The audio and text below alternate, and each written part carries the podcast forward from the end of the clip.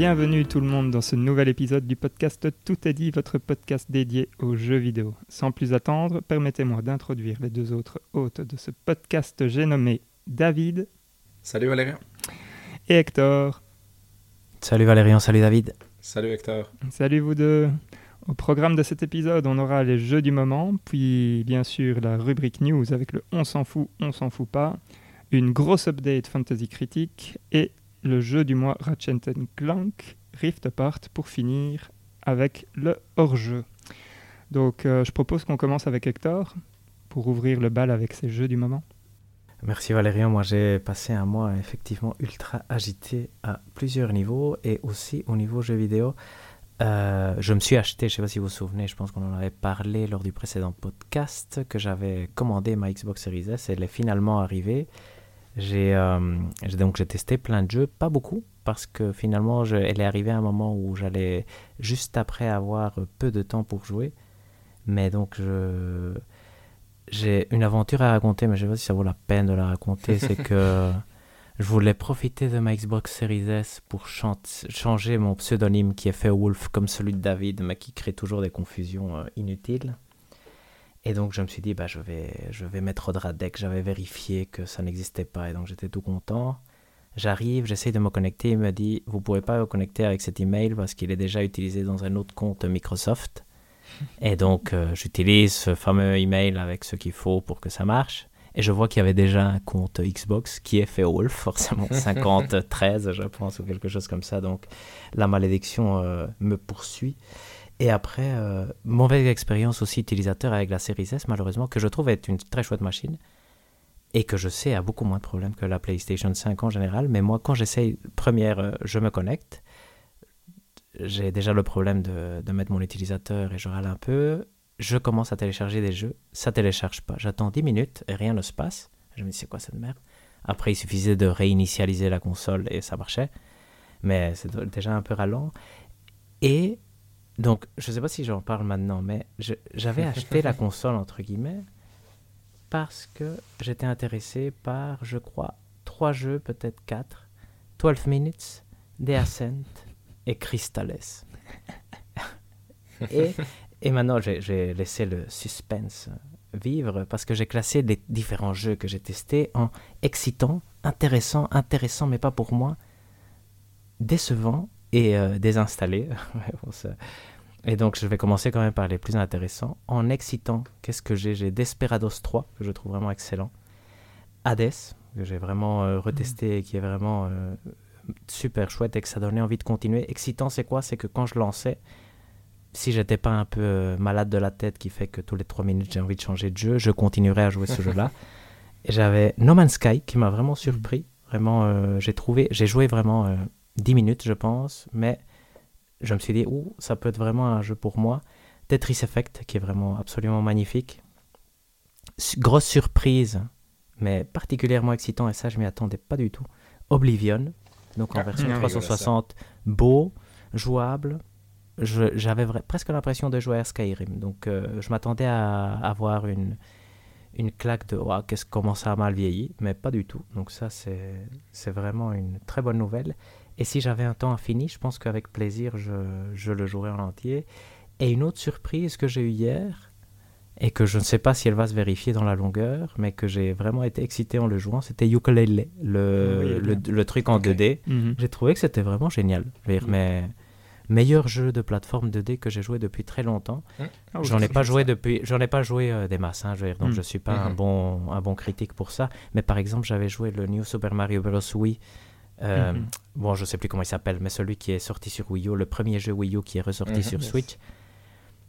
Je trouve euh, Yooka-Laylee beaucoup plus chouette pour moi. Je dirais après, je suis pas très fort pour mesurer tout ce qui est gameplay tout ça, mais vraiment, donc très positivement surpris de dessus.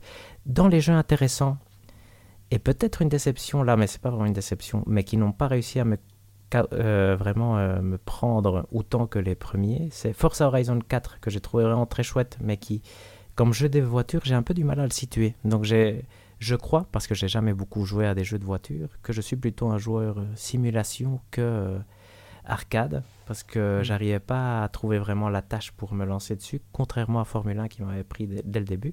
Dead Space aussi, que je m'attendais à vraiment être un des premiers jeux que j'allais jouer et qui est chouette, mais par exemple m'a moins impressionné qu'Oblivion.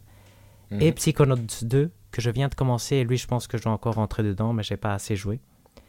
Intéressant, mais pas pour moi, et ça, ça peut être intéressant pour les gens qui, qui veulent tester plein de jeux. Nowhere Prophet était un jeu de cartes qui semblait chouette, mais trop complexe pour moi. Mhm. Si, si j'étais si dans mes... Je sais pas si vous vous souvenez, quand vous avez 14-15 ans, n'importe quoi avec des systèmes complexes et où vous pouviez passer euh, 15 heures à essayer de comprendre semblait chouette. Ça m'a donné envie d'être à cette époque-là, mais euh, je suis plus à cette époque-là. Curse of the Dead Gods semblait un Diablo-like chouette, mais sans plus. SnowRunner, ou- ou- Oui. pour lequel je m'attendais quand même. Je sais pas si vous voyez, c'est le jeu de camion. Et je savais pas très bien à quoi m'attendre, mais je pensais que ça allait vraiment être un jeu Ubisoft avec des camions. Hmm. C'est peut-être ça, mais c'est surtout sur la conduite. Il y a vraiment une subtilité sur euh, quelle boîte de vitesse utiliser et parfois utiliser le, je sais pas comment ça s'appelle, le truc qu'on lance pour le coincer à un arbre, un- le treuil, je pense que ça s'appelle. Mais donc euh, très simulation, très lent, euh, vraiment pas pour moi en fait. Mais euh, je pense que ça peut Mhm. être intéressant. Je, Hmm. si les gens sont intéressés par une simulation lente, pourquoi pas, mais sincèrement, c'est pas un jeu facile à prendre en main, moi je dirais. Vraiment décevant, et c'est là la, la fin du suspense. ben, 12 Minutes, The Ascent, Crystales et Gears of War, donc euh, aussi, qui se trouvent là-dessus. Des jeux sur lesquels j'avais basé beaucoup d'espoir, les espoirs de l'achat de la série S. Donc, euh, et désinstaller Zo Tycoon, parce que euh, ça semblait chouette, mais c'était vraiment très très lent, et c'était vraiment pas pour moi. Hmm. Donc ça, c'est mon expérience avec la série S.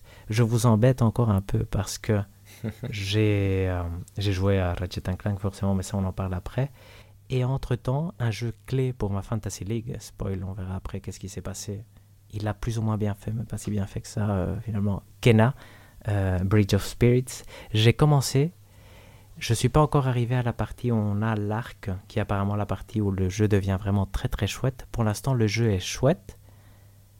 Mais si c'était comme ça pendant 10 heures, je ne sais pas quel serait mon avis définitif. Donc c'est encore à Mhm. voir. Pour l'instant, c'est aucun problème pour continuer, mais je pense que l'arc va être utile pour euh, mettre un peu plus de piment au gameplay. Donc, euh, Mhm. Mais donc voilà, donc tout ça, c'est mes expériences euh, jeux vidéo du, du mois qui a été quand même finalement assez chargé. Ouais, quand même. Moi, pour rebondir sur ce que tu disais, Hector, le New Super Mario euh, U, euh, Mhm. celui de la Wii U, là, je sais que j'avais une, une, euh, assez mauvaise expérience avec aussi parce que je n'arrivais pas à m'habituer au, au, au saut de, de Mario dedans. Oui, je trouve et, aussi enfin, la lourdeur, et- etc. Ouais. Donc, euh, je comprends euh, tout à fait ton point de vue et je préfère aussi Yooka-Laylee euh, pour ça. T'as testé Yooka-Laylee euh, Oui, je suis arrivé, je sais plus où je suis arrivé, mais j'ai fait 5-6 niveaux, un truc comme ça. Ah ouais, chouette ça. Et franchement, ouais, il est, il est très rigolo. Euh, je trouve qu'il est bien fait. Donc, euh, Moi, je trouve aussi très, très chouette prise en main, très rapide à rentrer dans le jeu. Moi, je trouvais, j'étais, Mhm. euh, mhm, je recommande effectivement. ouais, tout à fait.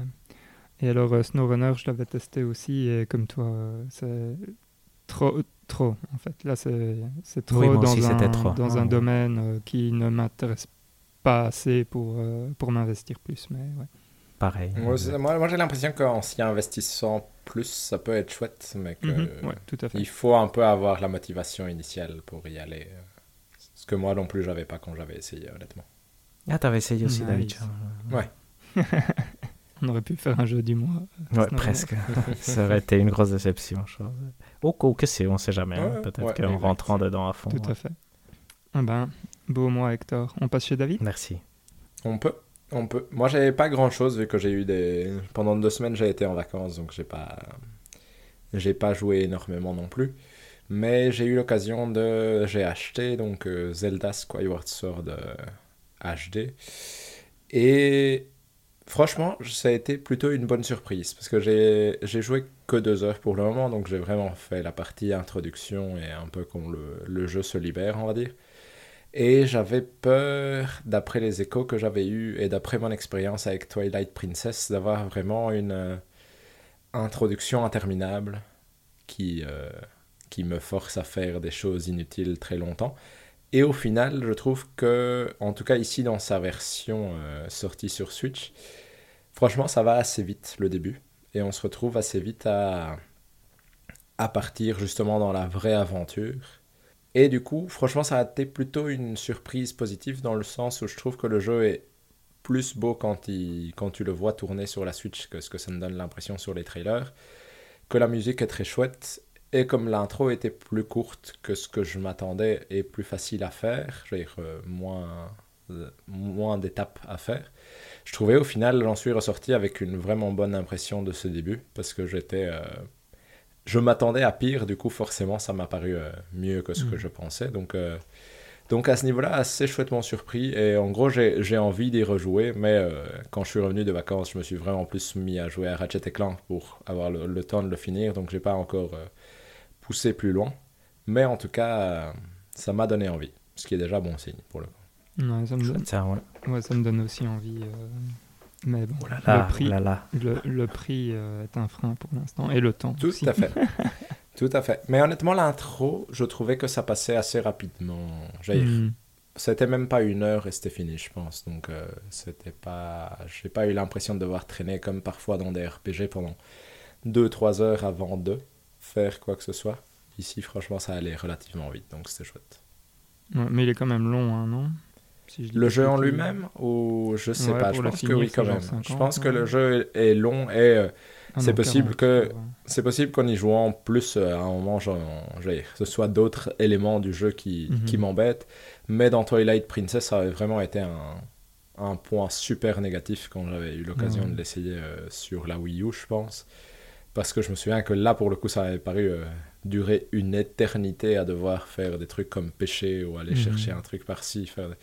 Ici, j'ai pas eu ce sentiment que ça durait une éternité, donc honnêtement, j'étais assez euh, content parce que j'étais, vu les échos que j'avais eu, je m'attendais vraiment à ce que ce soit long et chiant avant de commencer vraiment à mhm. jouer, et au final, ça allait encore. Mais euh, je pense aussi que, euh, allez, en, allez, en plus de tout ce qui était aller pêcher et, ces trucs-là, c'était des jeux dans lesquels au début on te prenait vraiment par la main et on t'expliquait des trucs extrêmement basiques Mhm. Et je pense que c'était aussi un peu dû au succès de la Wii.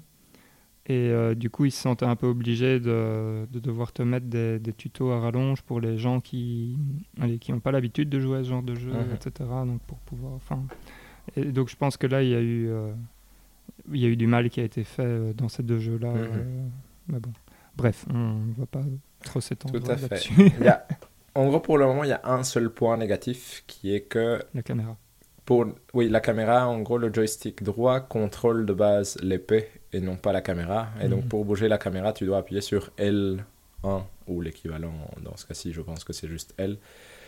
Et euh, ensuite bouger le joystick. Mais du coup, c'est pas naturel quand mhm. tu as l'habitude de jouer à tous les autres jeux où le joystick droit contrôle de base la caméra. C'est pas naturel du tout de, de faire ça. Donc ça, à ce niveau-là, c'est un peu perturbant, ça demande un peu d'habitude. Et honnêtement, je suis pas encore habitué parce qu'à chaque fois que je reprends le jeu, j'ai tendance à bouger le joystick, voir que Link sort son épée et puis être là, en effet, non, je dois appuyer sur le bouton. Mais euh, pour l'instant, c'est pas trop gênant. Donc, euh, mais c'est, je pense, ça, me semble le genre de choses qui aurait dû être inversé tout simplement. Mais c'est, euh, et tu je pense pas que ça changera. Mais... Pardon tu l'as testé avec, euh, avec les Joy-Con sortis, euh, un peu comme, euh, comme à l'ancienne avec les, les Wiimote? Non, pas encore. Hmm.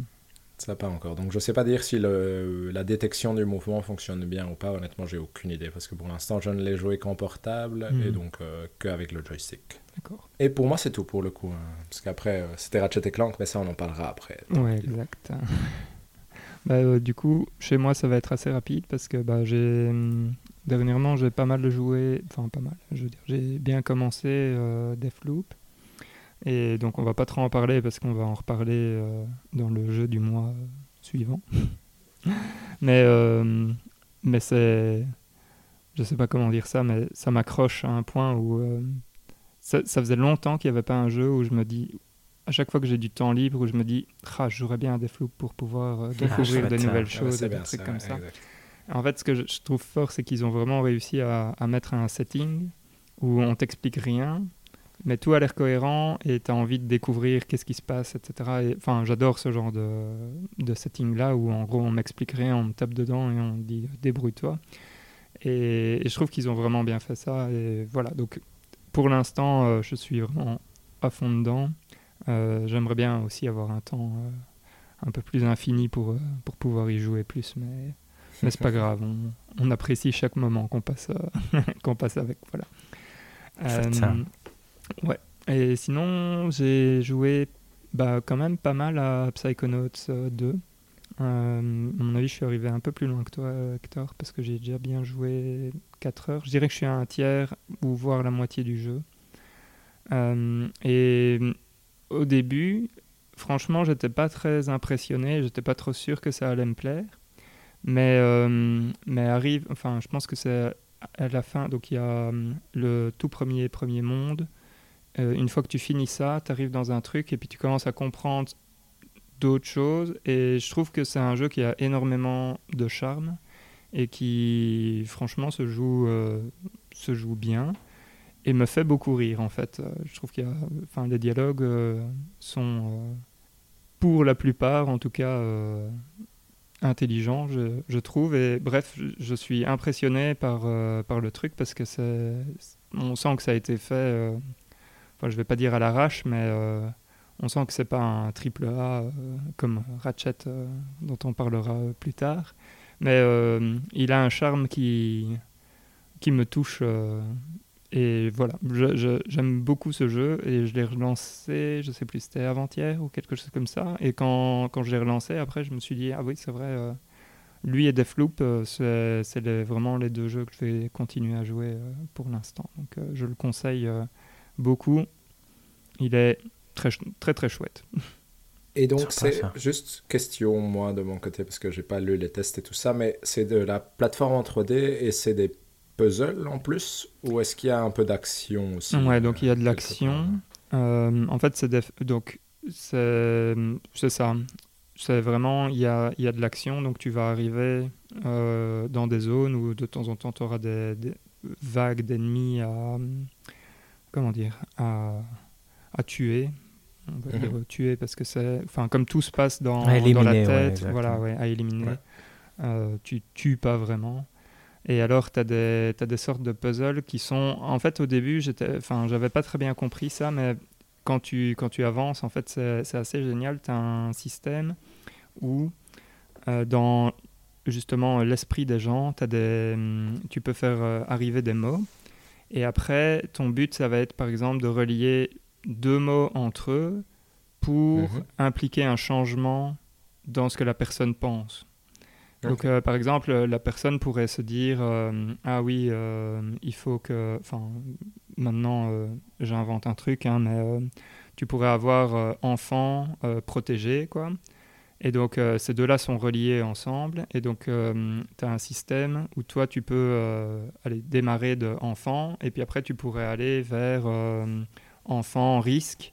Et puis, euh, et puis d'un coup, dans, allez, la personne va dire Ah, mais non, mais finalement, euh, euh, j'accepte que vous ayez en mission, allez-y, ça vous fera du bien, vous allez gagner de l'expérience, etc. Et donc, c'est assez bien foutu comme ça, ça rajoute un petit côté où tu dois, où tu dois un peu réfléchir. Bon, après, si, tu, si tu patientes un peu tu, tu, as des, comment dire, des astuces que le personnage principal euh, va te souffler en disant ah, il faudrait peut-être que euh, j'essaye de faire ça. Et ça devient de plus en plus précis. Quoi. Donc, euh, mhm. donc voilà, mais franchement, je trouve l'idée vraiment chouette. Je, là, je parle parce que je ne sais pas si dans le premier c'était déjà utilisé, mais, mais c'est possible que c'était déjà dans le premier. Et bref, ça, c'est une idée de gameplay qui est qui, est franchement sympa. Après, le combat est mhm. pas. Euh, je sais pas, le, le combat est pas euh, dingue fou non plus. Euh, c'est du combat au corps à corps plutôt Bah oui, tu as, as, des capacités, donc tu peux lancer des boules de feu, des trucs comme ça. Tu as, des, allez, as des pouvoirs télékinétiques où tu peux, comment, tu, tu, peux soulever une poubelle et les envoyer sur les ennemis. Enfin bref, tu as, un peu de tout, et effectivement, et tu peux aussi euh, taper avec, euh, avec tes pieds et ton poing, je pense, euh, en mêlée. Mhm. Donc tu as vraiment un mix. Et euh, ça fonctionne quoi. Mais et ce a de bien, en tout cas pour l'instant, c'est que hum, c'est pas fort, comment dire, les hum, les parties où tu vas devoir te battre, euh, où ça va être long, c'est pas du tout sur les ennemis que tu vas rencontrer euh, dans justement euh, les, les, les bêtes ennemis que tu vas rencontrer. Ceux-là, en fait, finalement, ça va aller assez vite. Tu, la vague, il va y en avoir euh, peut-être 5 ou 6 des ennemis. Mhm. Puis tu vas, tu vas vite finir, et puis c'est de l'exploration plus. Et ça, c'est ce que j'aime bien, c'est que du coup, euh, c'est pas. Enfin voilà, en gros, on sait le combat est pas dingue dingue, et donc voilà. Et par contre, les boss, enfin là, j'en ai fait deux ou trois. euh, et euh, les boss, à chaque fois, là, c'est. Là, à chaque fois, il y a un truc de gameplay. euh, Enfin, je, je sais pas pourquoi, je vais dire, ça me fait un peu penser à Persona où souvent dans les boss, il y a, y a toujours un petit truc où tu es là, genre, bah, il va falloir envoyer un de tes coéquipiers ailleurs ou un Mhm. truc comme ça. Enfin bref, il y a Ouais, toujours un petit, un petit twist qui est, qui est franchement très intéressant. Donc, euh, ouais, j'aime beaucoup.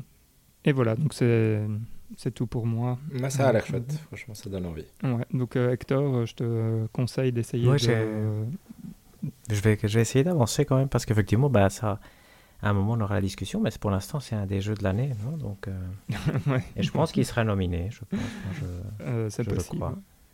À voir, à voir. Deadloop aussi d'ailleurs. C'est un bon choix, Valérie. à voir. c'est deux, deux Comme bons jeux. de jeux, ouais, exact. Quand on n'a pas le temps, euh, on prend ceux avec les meilleurs scores. Voilà, exact. Et ben voilà, pour les jeux du moment, je pense qu'on on peut s'arrêter là. On peut passer à la rubrique news, non? Avec, le on Avec plaisir. fout on s'en fout pas. Hector, je te laisse la main. Donc voilà, pour ce on s'en fout, on s'en fout pas, ça va être un tout petit peu différent, mais bon, ça va rester fort similaire. On a six points, on a un point où il y a des brèves et un point Fantasy News.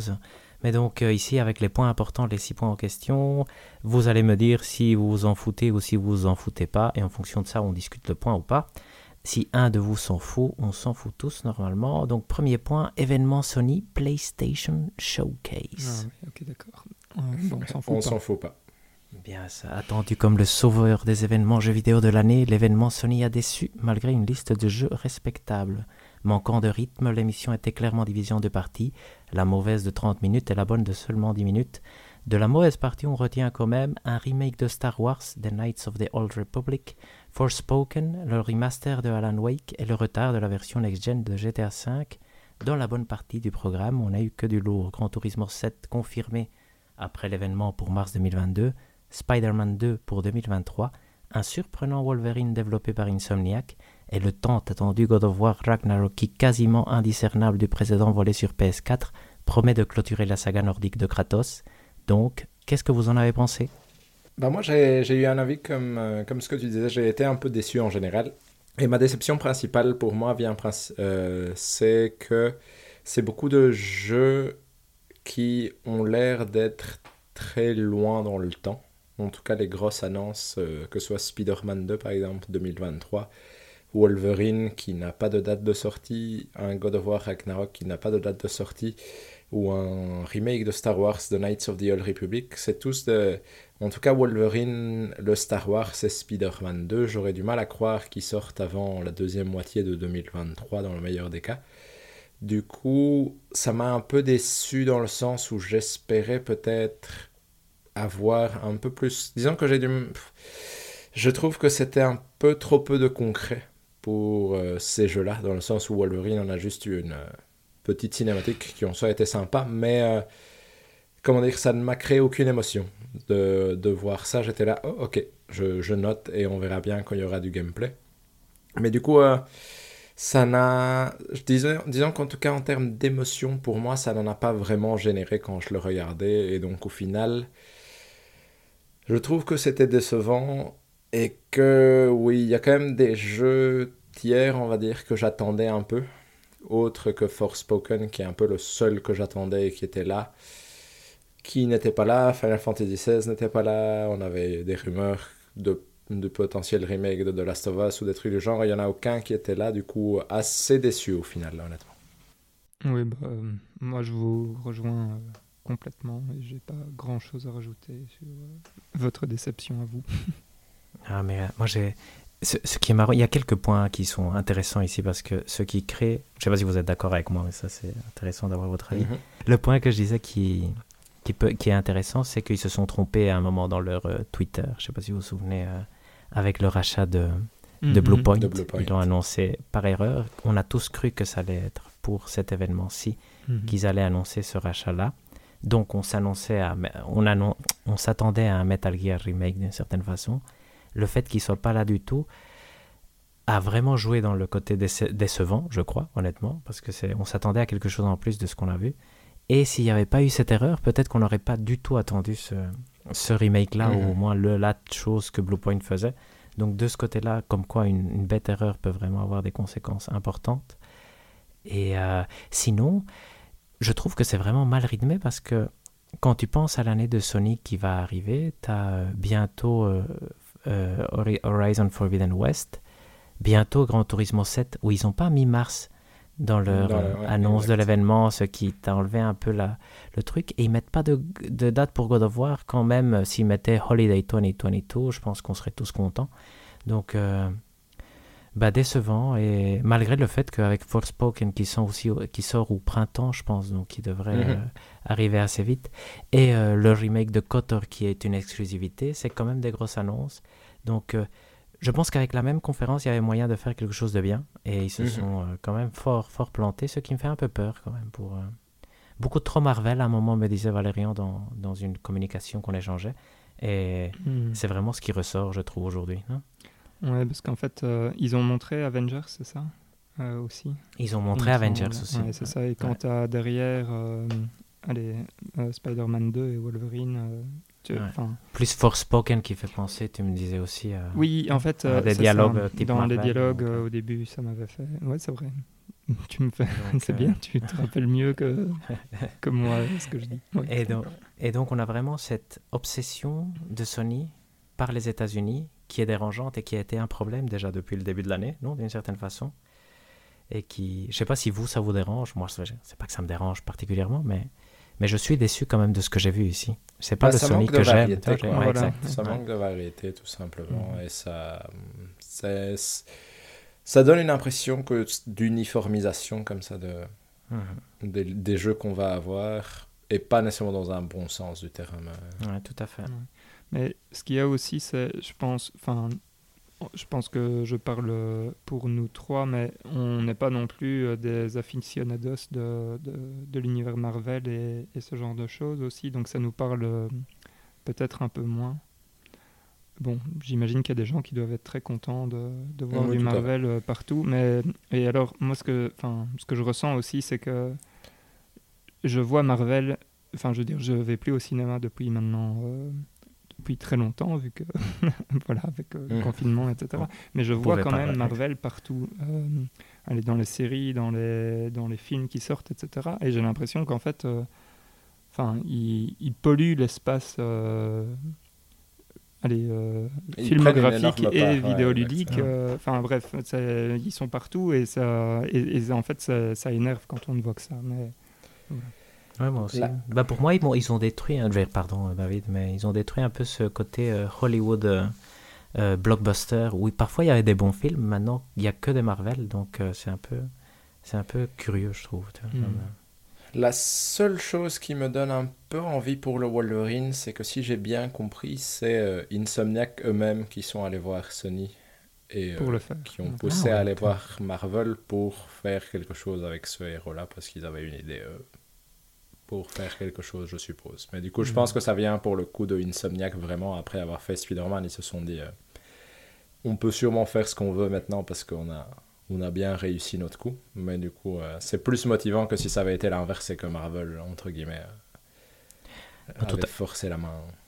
C'est vrai qu'on est négatif ici, mais un Wolverine fait par Insomniac est une annonce énorme. Tu vois, c'est parce que ça peut être un excellent jeu. Spider-Man est un excellent jeu. Euh, Wolverine sera aussi un excellent jeu. Le problème n'est pas le Wolverine en tant que tel, c'est euh, mhm. où est-ce que l'équivalent de The Last of Us, qui, a un peu, qui était un peu une proposition différente, ou je sais pas, ou du même du Horizon Forbidden West, ou le premier Zero Dawn qu'on l'avait vu, c'était quelque chose de différent. Le premier God of War qu'on l'avait vu, c'était une proposition différente. Ici, on a euh, rien de différent presque. Donc, euh, mhm. En tout cas, Forspoken, Spider-Man 2 et Wolverine, bah, ça reste dans la même catégorie vu le trailer de Forspoken. Et c'est... Mhm. Du coup, ça fait quand même trois gros jeux, entre guillemets, dans la même catégorie, dans la même conférence. Ça fait un peu beaucoup, je trouve. Oui, exact. Surtout qu'en plus, c'était leur seule communication de l'année. Mhm. La question est de savoir maintenant, est-ce qu'on va devoir attendre jusqu'à septembre de l'année prochaine pour avoir euh, d'autres annonces? Ouais, c'est bizarre. donc, euh, à voir. Moi, je, je deviens de plus en plus. Avec euh, Guardians of the Galaxy. Ah oui, en plus. En plus. désolé, David essaye de faire un blocage mental sur. Bon, bref, désolé, Hector. Tout à fait. Je disais juste que qu'effectivement ça, ça manquait beaucoup de variété et que c'était la seule communication qu'ils avaient fait cette année. Et donc, euh, mhm. est-ce qu'on en aura une avant septembre l'année prochaine? Maintenant, on ne sait plus du tout. Mhm. Et à voir, à voir. C'est décevant en tout cas parce qu'on l'attendait comme. Euh, moi je m'attendais à un feu d'artifice et j'ai vraiment été déçu. Pareil. Mhm. Messieurs, est-ce que vous voulez passer au point 2 Avec plaisir. Pour moi, on peut. Nintendo Direct. Ah ouais, on s'en fout pas. On s'en fout pas. C'est vrai que là, effectivement, il n'y a pas moyen de, de s'en foutre. Un Nintendo Direct bien rythmé, avec des annonces intéressantes et d'autres remarquables, Commençons avec l'annonce d'un DLC conséquent pour Monster Hunter Rise nommé Sunbreak, mais surtout les nouvelles tant attendues de Bayonetta 3 ont finalement eu lieu, un trailer avec du gameplay et une année de sortie 2022. Un autre jeu surprenant, Kirby et les mondes oubliés, un jeu en 3D d'exploration rappelant certains Mario, prévu pour l'été 2022. On a vu aussi Splatoon 3, du multi et du solo. De plus, l'offre online set-off, mais demandera un paiement supplémentaire pour son expansion pack, qui comportera des jeux N64 et Sega Mega Drive. Et plein d'autres annonces un peu mineures, Disco Elysium sur Switch, Castlevania Advance Collection, Project Triangle Strategy pour mars 2022 et des trailers pour Metroid Dread et Super Mario Party. Est-ce que vous avez été séduit? Bah oui, bien sûr, hein, Hector. Et en plus, euh, tu n'as pas euh, cité euh, l'un des, jeux qui m'intrigue le plus, c'est Voice of Cards du créateur de Nier. Oui, c'est vrai, de Yokotaro.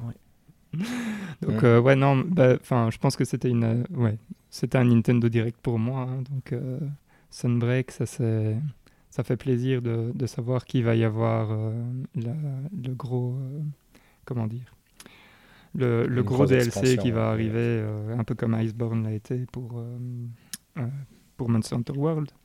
Donc ça c'est ça c'est chouette. Bayonetta 3 j'ai après avoir vu le le trailer, je me suis dit, ok, il faut que je le précommande. Donc voilà, c'est mon niveau de hype euh, après un trailer, donc euh, c'est vous dire.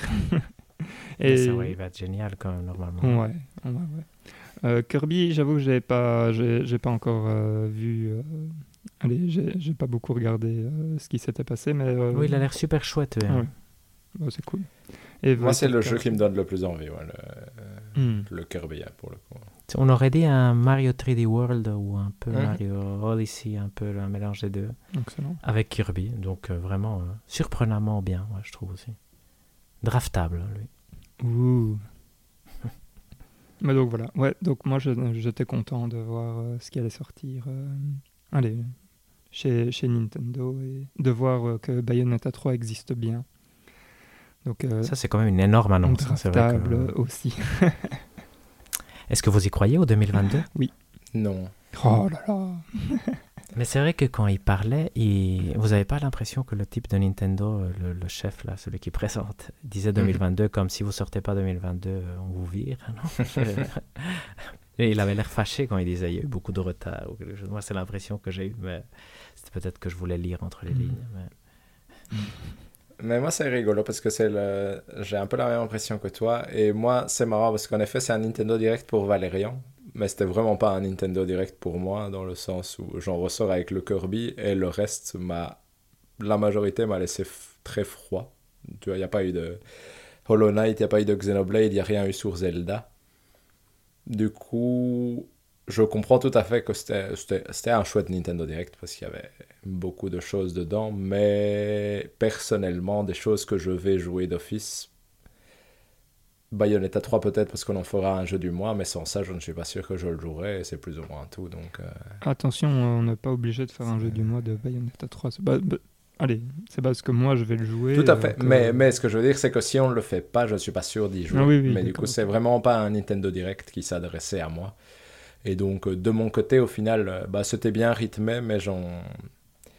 ça m'a pas donné d'émotion plus que ça. Donc, euh, j'étais un peu triste de ne pas avoir quelque chose dedans qui me donne envie, honnêtement. Mhm. Et toi, Hector? Moi, moi j'ai trouvé que c'était très bien rythmé, non? Surtout contrairement à la conférence Sony, où peut-être il y avait peut-être moins, moins de jeux intéressants, mais comme c'était bien rythmé, c'était chouette à suivre. Je retiens le Kirby, et je trouve que Bayonetta, c'est une, une énorme annonce, même si c'est pas nécessairement le jeu, jeu pour moi. Project Triangle Strategy, je trouve que ça, c'est chouette. Disco Elysium sur Switch aussi, c'est intéressant. Le Castlevania Advance, dans une vie où je vais, dans une autre vie où j'aurai plus de temps, ça pourrait être chouette. Et donc, euh, mais euh, moi, ce qui me surprend ici, comme chez Sony, c'est un peu les absents. Et par exemple, pas de truc spécial pour fêter Zelda, ça c'est un peu bizarre. Pas de Xenoblade dont on nous parlait avec tellement de certitude, c'est aussi un peu surprenant, je trouve. Et Hollow Knight, qui était son dernier espoir pour sortir cette année, je crois. Donc euh, là, Et- c'est. Et moi, je trouvais qu'il y avait des trucs bizarres, genre le fait de dire euh, on va pas montrer le trailer de Smash Bros, mais il y aura un truc à cette date-là pour euh, le dernier personnage. Je trouvais ça nul. Je vois pas pourquoi le mettre si c'est pour ne rien dire. Et pareillement avec Animal Crossing, je vois vraiment pas l'intérêt de m'annoncer qu'il y aura une communication en octobre pour dire des choses sur Animal Crossing. C'est. Je trouvais que c'était bien rythmé, mais qu'il y avait quand même des points étranges où je ne comprenais pas qu'est-ce que ça faisait là-dedans et on aurait dit euh, je, je, sais pas pourquoi ils ont pas fait un truc de 45 minutes et mis le trailer de Smash Bros dedans mais euh, j'imagine qu'il n'était pas prêt mais Ouais, j'imagine aussi. C'est vrai que c'est. Mais c'est vrai que c'est bizarre ça. Mais donc Hollow Knight, euh, c'est pas pour cette année, non? Ce n'est pas pour cette année, non.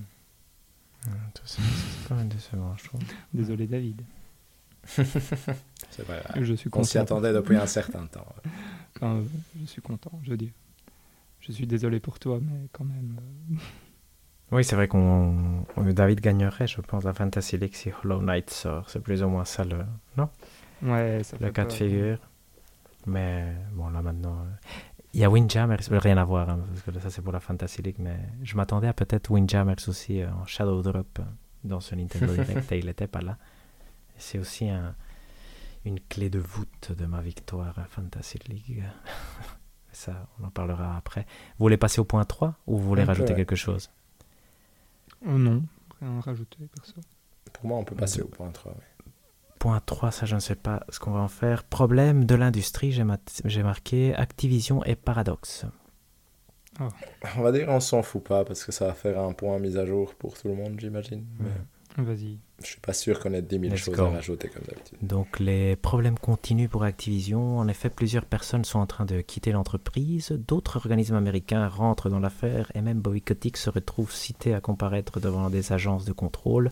Sans rentrer dans les détails que je ne connais pas bien, cela fait plus ou moins deux mois que les choses ne font qu'empirer chez Activision et cela, effectivement, ça ne donne pas l'impression que ça va s'améliorer. Et d'un autre côté, on en avait un peu parlé la fois passée à voir qui serait le prochain qui passerait dans ce type de, avec ce type de problème, c'est Paradox Interactive, l'éditeur qui est, connu surtout pour des jeux comme Crusaders Kings 3.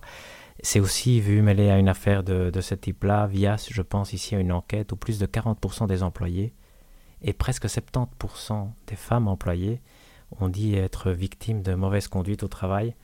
Donc ça montre encore une fois que les problèmes dans l'industrie de jeux vidéo sont quand même plus graves que ce qu'on imaginait, en tout cas de, de mon côté naïvement probablement. Mais donc, est-ce que vous avez un avis sur la question?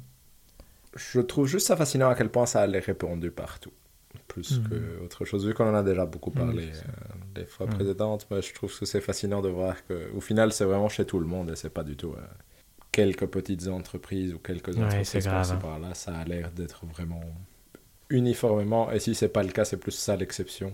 S'il y a une entreprise où c'est pas le cas qu'il y ait des mauvaises conduites au travail ou de la discrimination envers les femmes, c'est plus l'exception que la règle et c'est dommage. Mais Sinon, côté euh, un peu côté jeu, entre guillemets, Overwatch 2 a l'air fortement impacté quand même, non? Je sais, on ne sait pas si directement se ou la indirectement. question mais s'il va exister Tout le monde est pas, en train non? de Ouais. quitter euh, Mhm. le truc. sans jamais être vraiment lié à cette affaire en tant que telle, mais le timing est en tout cas curieux. Et donc, euh, à voir qu'est-ce qui va se passer. euh. Ça pose aussi question par rapport à Diablo 2 Res- euh, Resurrected, c'est le, le remake. Mhm. Est-ce qu'on doit l'acheter, est-ce qu'on ne doit pas l'acheter? C'est bizarre. Est-ce que Call of Duty va être impacté par, euh, par ça? Je pense pas que ça va être impacté en termes de chiffres de vente intrinsèques, parce que je suis pas sûr qu'il y ait assez de gens qui en entendent parler pour que ça ait Mais un voilà. impact, mais ce, Espérons so- que les ce choses serait bien s'il y avait un impact, exact. mais C'est probablement la seule façon, non de... j'imagine, ouais. Parce que j'imagine bien les, les super riches propriétaires là de dire ouais bon il y a des problèmes mais s'ils ont des chiffres positifs euh, ils vont dire bah on s'en fout tu vois j'ai rien non? Mhm. ça me surprendrait pas que, que ce soit ça qui qui s'utilise pour, pour mesurer leur succès en tout cas l'argent Bien donc évidemment. euh, Au moins, c'est simple C'est- pour mesurer. ouais ça c'est c'est que c'est con hein, et en plus ouais Oui, bon, ça c'est con, mais c'est malheureusement ouais, exact euh, c'est pas avec le podcast tout est dit qu'on va changer ça malheureusement Vous voulez qu'on leur Euh, envoie une est-ce- lettre? Non, pardon. On pourrait, c'est vrai. Est-ce que vous pouvez nous envoyer des Diablo de Oui, C'est vrai. T'en es con. Euh, vous voulez passer au point 4 On peut passer au point 4. Là, c'est Epic versus Apple. Ça, on s'en fout pas. Euh, ouais, j'ai complètement tout oublié. euh, de... Il y a eu. Oui, vas-y, vas-y. Le verdict était tombé pour le procès opposant Epic et Apple. Et si d'une certaine façon les deux sont perdants, c'est surtout Epic qui sort le plus affecté par les décisions. En effet, le seul point où Epic est sorti vainqueur concerne la vente in-app via d'autres moyens que le App Store. Donc je pense que Apple devra donc laisser aux développeurs qui le souhaiteraient la possibilité de vendre des objets in-game via d'autres stores que seulement celui interne. Mais sinon, Epic devra payer, je pense, un dédommagement à Apple pour avoir violé les termes du contrat qui les unissait. Et en plus, Apple a décidé de blacklister euh, Epic et de donc euh, Fortnite de son store jusqu'à ce que tous les appels qui sont liés à l'affaire, donc je pense qu'Epic a fait appel de la décision, et donc jusqu'à ce que tous ces appels-là soient clôturés, ce qui pourrait prendre jusqu'à 5 ans selon euh, Tim Sweeney, donc le président d'Epic, qui s'est plaint via Twitter d'Apple, qui apparemment aurait menti parce que lui n'était pas content en tout cas en disant que Apple avait dit que si euh, Fortnite suivait les règles de tout le monde, alors Fortnite pouvait revenir sur le Apple Store, mais apparemment Apple a dit euh, bah, tant que c'est pas 100% clôturé, vous pouvez pas revenir. Ça devient un peu une bagarre de, riches capricieux, j'ai l'impression. Donc euh, c'est mais je pense qu'il n'y a rien à retirer. Je crois peut-être un truc, euh, maintenant, on pourra faire des, des achats euh, via d'autres stores, dans les stores. Donc si d'ici 10 ans, euh, on peut faire des achats sur Steam via la PlayStation, ce sera grâce à ça. Mais je sais pas. Ouais. Vous avez un avis? Non. Rien de bien intéressant à part que c'est clairement Epic qui a perdu plus dans la, Ouais, dans la hein. bataille qu'autre chose. Et qu'en effet, le fait d'avoir Fortnite qui va probablement ne pas être disponible sur euh, tous les iPhones et iPad pendant probablement 5 ans, ça va quand même leur faire probablement du mal, j'imagine. Je ne sais pas à quel point, parce que je ne connais pas les chiffres de gens qui jouent euh, sur ce type de téléphone, mais j'imagine que ça doit leur faire mal vu qu'ils s'en est plein sur, euh, sur Twitter. J'imagine que. Ouais, ils semblaient pas contents, effectivement. Mhm. Mais voilà, peu de choses à dire, je pense. Point 5. Ch- La Chine réglemente sévèrement le jeu vidéo. Euh, oui, ça, c'est les restrictions. Oui, on s'en fout. Ça... Ouais, bah, je vais, je veux bien vous écouter en soi. Du coup, euh, on s'en fout. Donc, euh, je le tente. Les enfants chinois ne pourront plus jouer en ligne autant qu'ils le souhaitent. Une réglementation a été décrétée fin août pour limiter à 3 heures par semaine le temps de jeu en ligne des mineurs habitant en Chine. L'objectif étant de lutter contre l'addiction, les problèmes de vue et le manque d'activité physique qui peuvent être causés par l'excès, l'excès de la pratique des jeux multijoueurs particulièrement addictifs.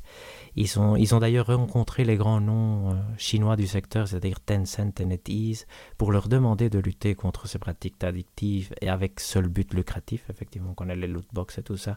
C'est une question intéressante parce que c'est un vrai problème, le problème des lootbox, c'est un vrai problème, le problème de l'addiction. Mais ici, la Chine euh, est assez sévère dans sa réglementation, euh, pose des limites assez fortes. Qu'est-ce que vous en pensez? D'ailleurs, euh, je, je, je me permets de rajouter une, une news que Valérian nous avait partagée, euh, je pense, hier, hier matin. apparemment, il y a eu un enfant de 15 ans qui a été hospitalisé à cause de son addiction à Fortnite. Donc ça montre que c'est un vrai problème. Donc, mais si c'est la discussion est complexe, mais je voudrais quand même avoir votre avis. Dans les trois heures, je pense qu'en plus c'est c'est genre euh, le week-end et les jours fériés. Le week-end, euh, t'as raison, ouais, exact. Donc, euh, et dans des jours différents, je pense, donc du style un maximum une heure, une heure par maximum jour. une heure par jour, exact. Donc je veux dire, c'est très très sévère et restrictif, effectivement. Il y a toujours ce côté... Enfin, moi je trouve que c'est bien qu'il y ait un gouvernement qui prenne des, des mesures comme ça. Et après, il y a ce côté un peu ouais, c'est très très restrictif. Quoi. Donc, euh, dans la balance, c'est toujours un peu, euh, toujours un peu difficile de juger. Euh, mais, mais je trouve que c'est bien de la part des, Chinois de prendre ça en considération parce que je pense que c'est un, vrai problème aujourd'hui. Je pense qu'il n'y a pas que le problème des, justement des jeux vidéo, mais je pense aussi que le problème de tout ce qui est écran, smartphone, etc., c'est quelque chose qui, qui nuit beaucoup euh, allez, dans tout ce qui est addiction, etc. Parce que quand tu vas dans des, dans des agrégateurs et des trucs comme ça, bah c'est, allez, ça, ça produit euh, justement euh, l'effet d'addiction parce que tu vas, tu vas browse tout, ton feed, enfin bref. Donc ça, c'est... Je trouve qu'il pourrait aussi attaquer un peu là-dessus et pas que sur les jeux vidéo. Après, je ne sais pas s'ils l'ont déjà fait, donc là, voilà, je ne sais pas à quel point euh, la Chine euh, contrôle tout ça, mais je trouve qu'en soi, c'est pas spécialement euh, mal. Après, voilà, dans, dans la sévérité de la restriction, je sais pas trop ce que j'en pense. Je trouve que c'est quand même un peu. c'est très sévère, voilà. Moi, ce que ça a déclenché principalement, c'est que je me suis posé la question de à quel point c'était vraiment un problème ou à quel point c'est un faux problème auquel il est facile de s'attaquer. Et je n'ai aucune, je, je n'ai pas les chiffres et je n'ai pas d'informations. Mais euh, du coup, j'ai pas vraiment un avis plus précis que ça sur la question et je ne sais pas si il y a vraiment une raison concrète en termes de pourcentage de gens et de joueurs qui, euh, chez qui ça crée des dépendances problématiques ou autres, qui méritent qu'on place des telles limites ou si c'est euh, c'est une façon de se donner une belle image et de faire quelque chose euh, de pas très sensé, mais qui plaît à une certaine partie de la population parce que ça règle des faux problèmes que les gens imaginent. Et c'est là que j'ai un peu de la difficulté à être convaincu à 1000% que ce problème-là vaut particulièrement la peine de s'y attaquer de cette façon. Mais comme je n'ai pas les chiffres, je et que je n'ai pas fait l'effort d'aller euh, m'informer beaucoup plus sur la question, euh, je ne peux pas donner une réponse plus intéressante que ça, mais du coup euh, légèrement sceptique face à, la mesure, mais par manque d'informations principalement. Moi, je suis, moi, je partager l'avis de Valérian, en fait, effectivement, mais le point de vue de David est intéressant, donc à étudier tout ça, non? Parce que moi, moi intuitivement, mais c'est vrai que je fais partie peut-être de cette société un peu plus âgée conservatrice. Intuitivement, effectivement, moi je, je, crois que ça peut être un problème pour les enfants, l'addiction, ou surtout aux écrans, comme disait Valérie. Hein, mais, euh, et donc, euh, et qu'il faut traiter, et qu'ici, comme c'est peut-être un État communiste, on, a tendance à dire Ah, mais regardez comment il bride la liberté, tout ça. Mais hmm. et effectivement, peut-être qu'on ne doit pas être autant restrictif, mais c'est néanmoins un problème qu'on n'est peut-être pas en train d'adresser euh, suffisamment, de façon suffisamment constructive dans notre société et qui, j'espère, ne nous... Peut-être que ça, comme disait David, peut-être que c'est un faux problème, mais, euh, mais c'est à voir, effectivement. Donc, euh, c'est intéressant. Je pense aussi hein, que ça peut être un vrai problème et euh, qu'il y a peut-être une vraie raison derrière. Maintenant, avec les mesures politiques, je trouve que c'est toujours difficile de savoir à quel point quelque chose est un vrai problème ou à quel point quelque chose est juste une façon de parler à son public, on va dire. Mmh. Pour sans ça que, que ça réserve quelque chose.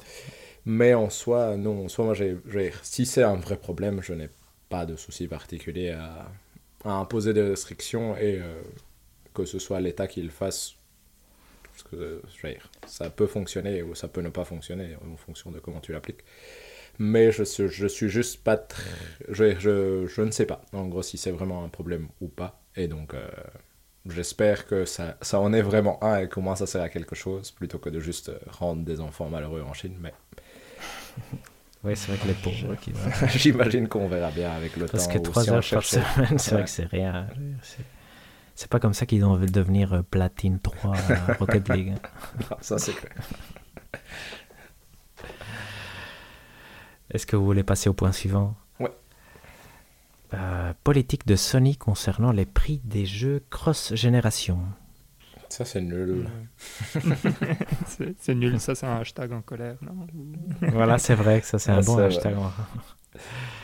Euh, Vous voulez en a- discuter pas Non. on- Pour- Pour moi, on peut vite en discuter, Mm. mais il n'y a pas grand chose Juste à dire. expliquer non. ce que c'est. Euh, Ouais, exact. Tu. Ouais, j'ai j'ai peut-être mon texte est peut-être trop long, mais euh, j'ai- j'ai marqué euh, pour acheter Horizon sur PS5, il faut payer 80 euros. Pour acheter Horizon sur PS4, il faut payer 70 euros. Mais si vous achetez la version PS4, vous avez droit à la version PS5.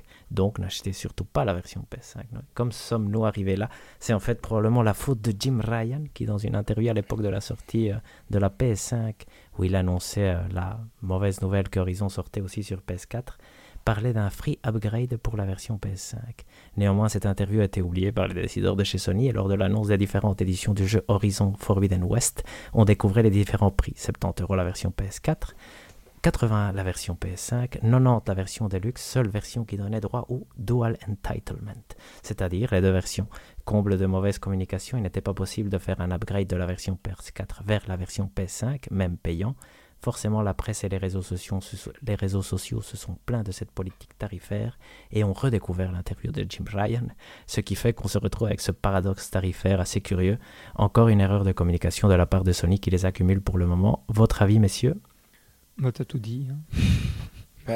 Moi, je, je vais être honnête, je trouve ça inutilement compliqué, surtout quand la concurrence fait des trucs beaucoup plus simples.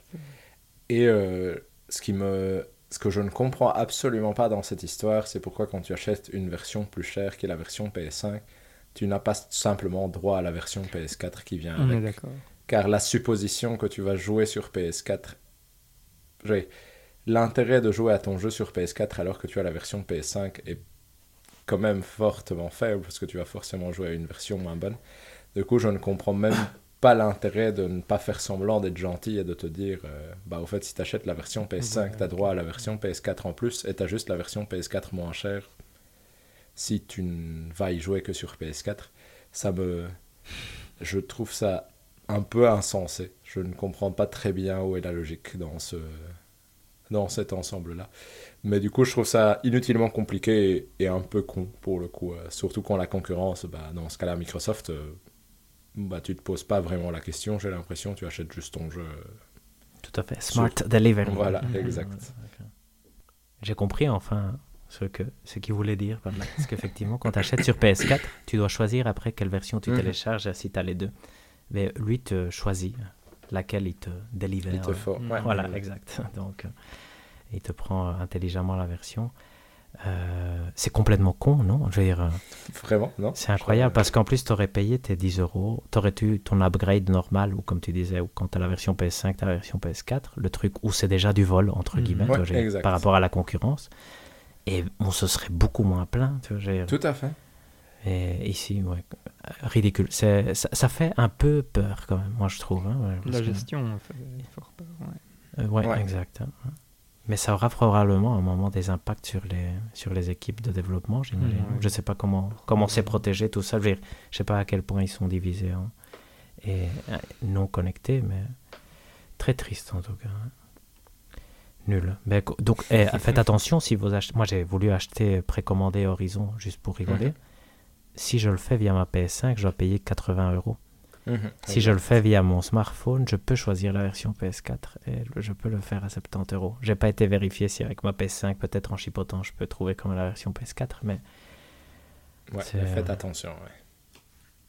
donc exact, c'est ne payez surtout pas 80 euros, effectivement. ouais. Il y aura effectivement un événement de Last of Us, je me permets de le rajouter ici parce que Valérie en parle demain normalement, et ils ont dit qu'il y aurait euh, des choses euh, nouvelles Oui. à montrer, probablement la série, peut-être le remake, mais euh, à voir. un tout petit peu excité moi. Mais... Oui, oui, beaucoup. Est-ce que vous voulez passer au point Yes. suivant? On peut, ouais. qui, sont les brèves. Et donc, vous allez rapidement me dire si, si vous voulez dire quelque chose. Donc, c'est quoi? EA partage ses brevets concernant l'accessibilité. C'est bien. Ça, je pense. Quand c'est bien. C'est bien, c'est bien. Voilà, exact. Death Stranding 2. Ou que Vous y croyez? C'est une rumeur. Norman Reedus a dit à un moment que c'était en négociation. Ce serait chouette. Ouais. Franchement, c'est c'est un chouette jeu. Donc, euh, Pourquoi pas? Euh. Celui-là, je vais le garder, le C, je vais le garder pour la fin. Et je vais prendre le D. Quantic Dream serait en train de faire un jeu Star Wars. ça fait un peu Ça, peur. ça, ça va faire, ça, ça va être bizarre et ça va être nul, mais, mais, mais je suis curieux de voir ce que ça va donner, mais ça va être nul. Ça, y a pas de. Il n'y a plus de doute. voilà, exact. Un leak chez Nvidia dévoile plusieurs jeux. Je sais pas si vous avez vu Ah ça. Euh, Il y avait un remake de Fan- Final Fantasy 9 et, et apparemment euh, comme jeu très curieux. Et de Gear 6, je pense aussi que God of War et je sais pas quel jeu arriverait sur, euh, Sur PC. PC. Mais euh, le leak est correct, mais peut-être que les noms de jeux sont des placeholders. Mhm. Donc euh, Mhm. à voir, à voir. Pour l'instant, rien à dire. Et le dernier, qui est un tout petit peu intéressant, The Initiative reçoit de l'aide de Crystal Dynamics pour Perfect Dark. Je sais pas si vous avez vu ça. Oui. Hmm, Non. Et donc, The Initiative, c'est le gros studio, c'est le Naughty Dog de, de Xbox. En tout cas, il a été créé pour ça. Et euh, ça a été plus ou moins mal reçu. Le fait qu'apparemment, ils demandent de l'aide à Crystal Dynamics pour le jeu. On ne sait pas pourquoi exactement. C'est une annonce un peu surprenante parce que bah, voilà, c'est c'est comme un gros studio, Crystal Mhm. Dynamics. C'est pas un studio de Xbox et euh, de Microsoft, pardon. Et donc, euh, c'est un peu, en gros, tu dis ah, est-ce qu'ils sont, ils ont des problèmes pour le jeu ou pas? Mais donc voilà. ça, Ouais. Le jeu a l'air moins loin que ce que je pensais en termes de développement. Non? Ça, ça sent quand même tout le jeu début où du on va pas en développement, entendre ouais. parler avant à nouveau. euh, Moi, j'irais 2025 hein, ou plutôt celui-là, sincèrement. Bon, peut-être 2023. en fait. Je sais pas. je En sais tout cas, pas. 2000 moi j'irais plutôt 2024, mais en tout cas avant ça, j'aurais du mal à imaginer qu'on le voit beaucoup. euh. Ça m'étonnerait pas qu'il fasse genre une année sans rien l'année qui vient, euh, sans un trailer, sans une, Ouais, je annonce. pense aussi. Ça m'étonnerait pas beaucoup, honnêtement. Mais donc, euh, point 8, le plus chouette, c'est Fantasy Critic News. je donne vite les news et après je laisse la parole à Valérian. Il y a Dying Light qui a été retardé à 2022. Gros stress pour tout le monde. Battlefield a été retardé, mais reste en 2021. Ouais, C'est- clé pour nous. Ouais. Darkest, Darkest Dungeon 2 aura un early access en octobre, ce qui fait croire qu'il ne sortira pas cette Non, année, donc exact. pas de point pour David. Et après, il y a plein de jeux qui sont sortis, mais ça, Valérian va nous en parler. Je te laisse la parole, Mhm. Valérian. Et donc, euh, effectivement, on va commencer chez David. Donc, euh, je pense que la dernière fois, on avait déjà parlé de Tales of Arise qui, qui avait l'air de bien se porter. Et effectivement, euh, il se porte très bien vu que il rapporte 18 points à David avec son bon 88. Ça, C'est assez impressionnant. Tout à fait. Jeu de l'année, presque. hein. Bah, 88, c'est le maximum qu'il y a chez nous. Hein. J'ai n'importe Ouais, qui. 89 chez Valérian, hein, de ouais, 89. quand hein, même. ça, ouais, Ah oui, ça me fait mal. tout hein, à fait. Tout à fait. J'espère que ça va diminuer à 88. hein. je regarde chaque jour. Et alors, il y avait 12 minutes qui, je pense, était sorti aussi et qui s'est stabilisé euh, à 75. Donc, ça, c'est 5 points chez David. Grosse déception de Quand l'année, même. hein, quand même. Je pense. Quand même. tous. Quand même. On s'attendait à mieux. hein. Franchement, ouais. Ouais. Quand même. Moi, je m'attendais à un jeu de l'année. hein, Plus que. Moi, je m'attendais aussi à un potentiel jeu de l'année, mais je m'attendais pas à moins de 80 en tout cas. Mhm. Et moins de 80, c'est quand même une grosse déception. Et on l'a testé un tout petit peu ensemble. Et, ouais, et, Et on, on comprend Et le on comprend. comprend 35, je pense. ouais. Malheureusement, alors qu'on l'a pas testé si longtemps. On fait quoi, 20 Non. minutes Ouais, je pense. Euh, hein, bref. Euh, et donc euh, là, il y a Diablo 2 Resurrected qui est sorti. Et lui, pour l'instant, c'est 13 points pour David. Donc euh, David monte, monte, monte. Et arrive à 97 exact. points, ce qui est franchement pas mal. Il a encore beaucoup de place pour des trucs qui doivent sortir, hein, comme Shin Megami Tensei, Back 4 Blood, Battlefield. Battlefield. Et Football Manager. Football Manager, Football Manager. ça c'est pour des Et le certains. reste, c'est des points. Et Windjammers 2, Little Devil Inside Ouais. peut-être. Et ce qu'on croit plus du tout, c'est Darkest Dungeon 2 et, Et Hollow et Knight. Hollow non Exactement. Mais si tout sort, parce que rien n'a été officiellement euh, postposé pour l'instant, euh, il gagne. C'est 100% certain qu'il gagne. Si tout sort. ouais. Mais on croit que. Ouais, si Ouais, tout sort. ouais, si mais ouais, C'est très important, il faut signaler qu'Hector a, a fait euh, je sais pas combien de simulations, mais qu'il il connaît Oui, donc vrai, je- les probabilités que, suivant les scénarios de ce qui va sortir, il sait exactement qui va gagner. C'est assez impressionnant. La moitié de mon temps de travail est passé à faire cet Excel ou manuellement, je change les chiffres. Et donc euh, passons pas chez, vrai, c'est pas chez vrai. Hector quand même, qui a pris euh, donc le lead de la fantasy. Le moment symbolique où j'aurais pris la tête. Je pense que ça va pas durer longtemps. Non, mais pour l'instant, euh, il y est. Et grâce à qui? Bah, Grâce à Defloop, en- entre autres, hein, qui a Ouais. fait un Mhm. très beau euh, 88. On s'y attendait quand même. Mais... Mm, ouais, ouais, Mm. 88 c'est bien, 88 c'est bien. Je Oui, pense que j'ai regardé mes notes de début d'année, j'avais mis 85 comme Ah. Espoir. D'accord. Je me rappelle plus ce qu'on avait dit dans le précédent épisode, euh, David, mais bref, je pense qu'on était quand même assez haut pour. euh, On était, ouais, on, On était n'était pas très loin, ouais, exact. Mais je pense pas qu'on était aussi haut. Ah ouais. Mais on était pas.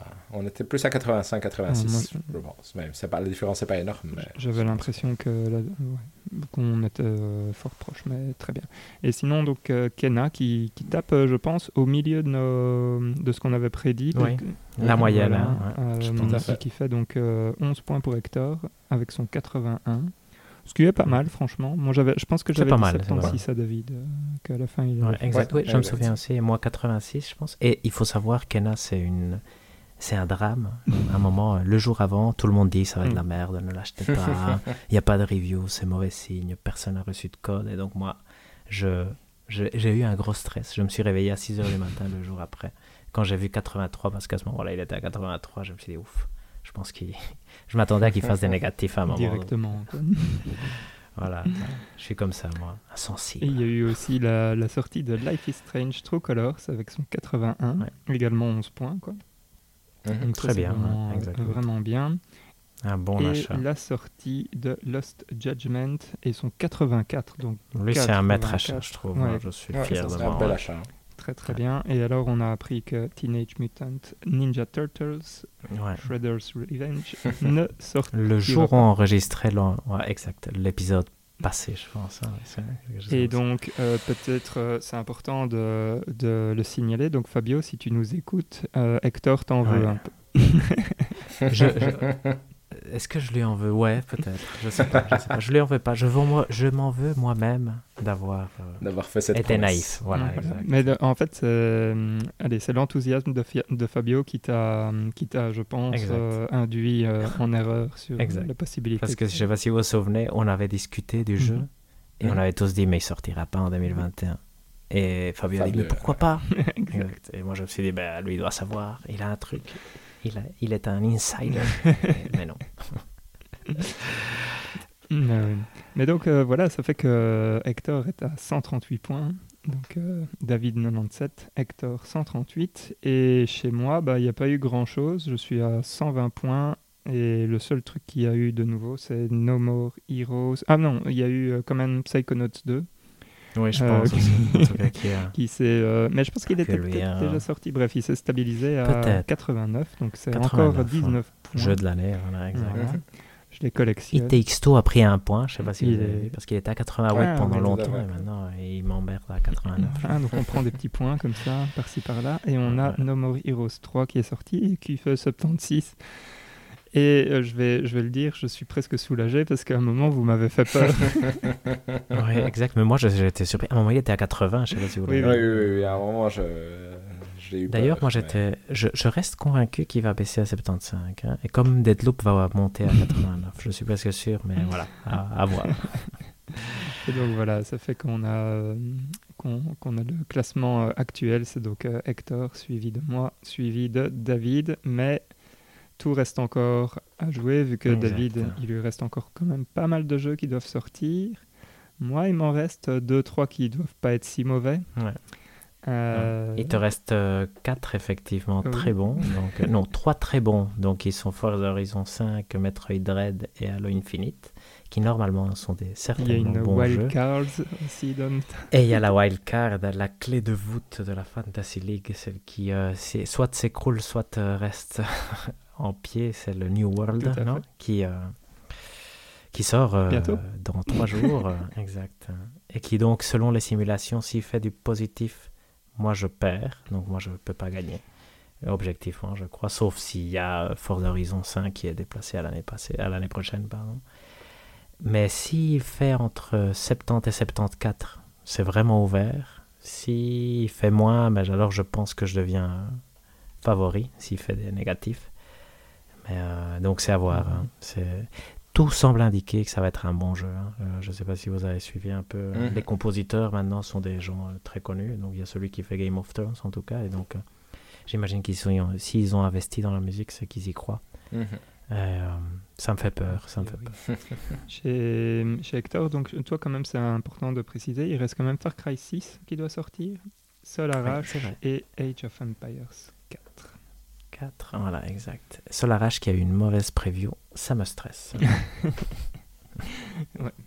Bon, on verra. On verra. Peut-être que tu auras de la chance, il va peut-être se faire reporter. Non? Il y a peu de chance quand même. non, ça, il va faire positif. Ça, je pense qu'il va faire positif. Donc, euh, j'y crois, j'y crois, j'y crois quand même. Mais j'ai besoin. Moi, j'ai absolument besoin que mes jeux fassent au-dessus de 80, sinon il n'y a aucune chance.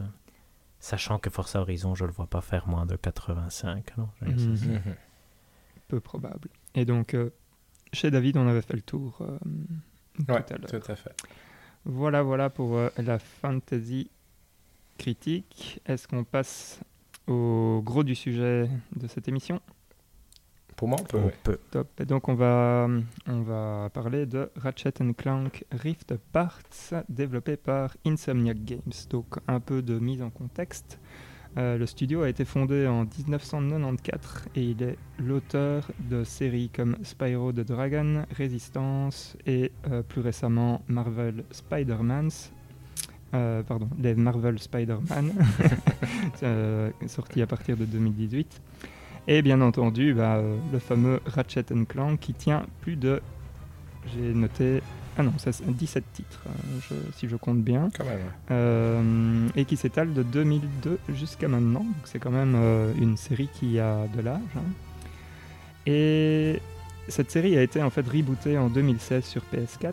Et là, le Rift Apart, c'est la suite de ce reboot, si, si je ne dis pas de bêtises. et donc Rift Apart est sorti en 2021 sur PS5. Et il se porte bien parce qu'il s'est vendu, en tout cas des chiffres que j'ai pu retrouver, il s'est vendu à plus de 1,1 million de copies après un mois. Donc euh, bien pour un monde où il y a peu de PS5, c'est quand même, euh, quand même pas mal. Mhm.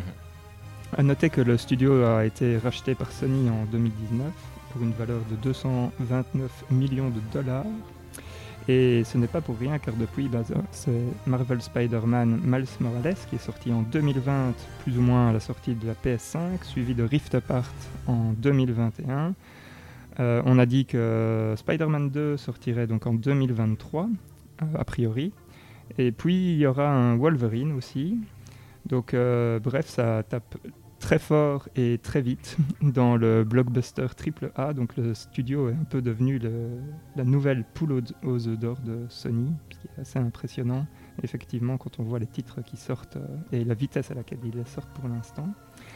Euh, mais ici, on va donc s'attaquer à Rift Apart et je pense que je vais laisser la main à David pour nous faire un résumé de l'histoire de cet épisode parce que je suis pas trop versé dans le lore de Ratchet. Avec plaisir. Mais je pense qu'il faut juste. Euh, donc, euh, je vais remettre un peu de contexte dans le jeu avant de lancer l'histoire. Mais donc, Ratchet, qui est euh, un espèce de, on va dire, petit félin qui se balade sur ses deux pattes principalement, est le seul membre de son espèce dans l'univers dans lequel il vit. Et donc, cet élément-là est important. Et donc, depuis le premier jeu, je pense, il souffre un peu d'une certaine solitude par rapport à cela, dans le sens où il a aucun, aucun autre être de son espèce dans l'univers qu'il ait pu rencontrer. Et donc euh, le jeu ici commence quand Ratchet et son acolyte Clank sont célébrés euh, comme des héros galactiques pour avoir euh, sauvé la galaxie.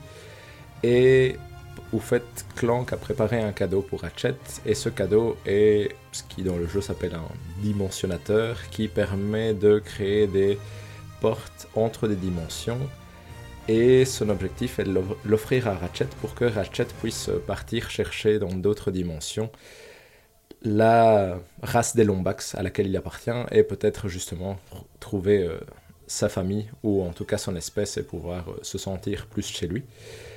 Malheureusement, pendant la, fête, le docteur Nefarius, qui est un peu un némésis récurrent dans la série et un des principaux, va attaquer la, fête et va essayer de voler le dimensionnateur. Et euh, pendant toute l'action qui va s'en suivre, il va y avoir euh, malencontreusement le dimensionnateur va euh, être utilisé et va envoyer nos héros dans des dimensions différentes. Et il va en plus exploser, ce qui va commencer à causer des des problèmes dimensionnels un peu partout dans l'univers. Et donc à ce moment-là, nos deux héros, Ratchet d'un côté et Clank de l'autre, vont se retrouver séparés dans une dimension dans laquelle euh, ils vont se rendre vite compte qu'il y a des alter ego pour chacune de leurs personnalités.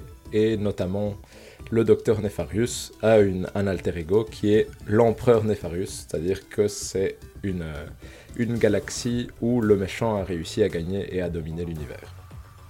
Et donc, euh, Clank, lui, va vite rencontrer ce qu'on va appeler l'alter ego de Ratchet, qui s'appelle Rivette, qui est donc euh, une version féminine. Et celle-ci va l'aider à pouvoir remettre en route euh, son système de contact et à rentrer en contact avec Ratchet. Et ils vont assez vite décider que le mieux à faire pour essayer de justement empêcher que le docteur Nefarius et l'empereur Nefarius ne puissent partir conquérir le reste des dimensions et d'essayer de recréer un dimensionnateur pour essayer de réparer tous ces problèmes dimensionnels qui ont lieu. Et donc à partir de là, bah, c'est assez classique, mais d'un côté on va avoir Ratchet qui va partir chercher euh, un plan pour comment reconstruire le dimensionnateur. Il va rencontrer l'alter ego de, de Clank qui s'appelle Kit et de l'autre côté, on va avoir Rivette et Clan qui vont partir chercher euh, les éléments nécessaires pour reconstruire ce dimensionnateur. Donc euh, cela va les entraîner dans diverses aventures, mais je ne vais pas rentrer trop dans les détails. Et donc nos héros vont réussir à reconstruire un dimensionnateur, mais évidemment à ce moment-là, c'est euh, l'empereur Nefarius qui va débarquer et qui va réussir à voler ce dimensionnateur et à mettre Ratchet et Kit en prison. Et donc il va y avoir toute une partie où...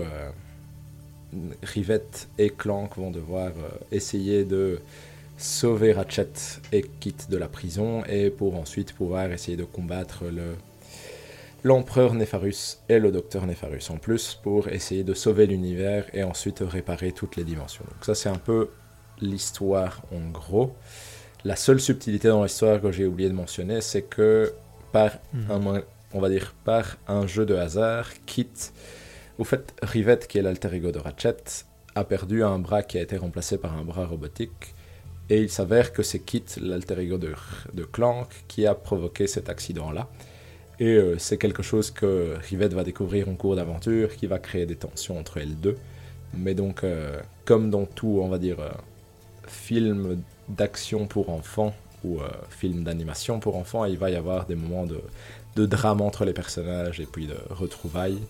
Mais donc c'est ça l'histoire, c'est vraiment cette idée de il y a un problème de dimension qui est causé euh, par ce dimensionnateur et nos héros vont essayer de le reconstruire pour essayer de réparer le tissu dimensionnel et du coup éviter que les choses se baladent d'une dimension à l'autre sans aucun contrôle. J'aurais clairement pas fait mieux pour expliquer euh, ça. Ah, c'était très bien, effectivement. Euh, avant, peut-être, euh, je, propose peut-être qu'on commence justement euh, sur l'histoire, mais euh, peut-être mhm. pour, pour avoir votre, votre vécu. vous, vous aviez déjà, déjà joué un Ratchet Clank avant ou, ou pas? Oui, moi oui. Moi j'avais joué au moins un sur PS3 d'office.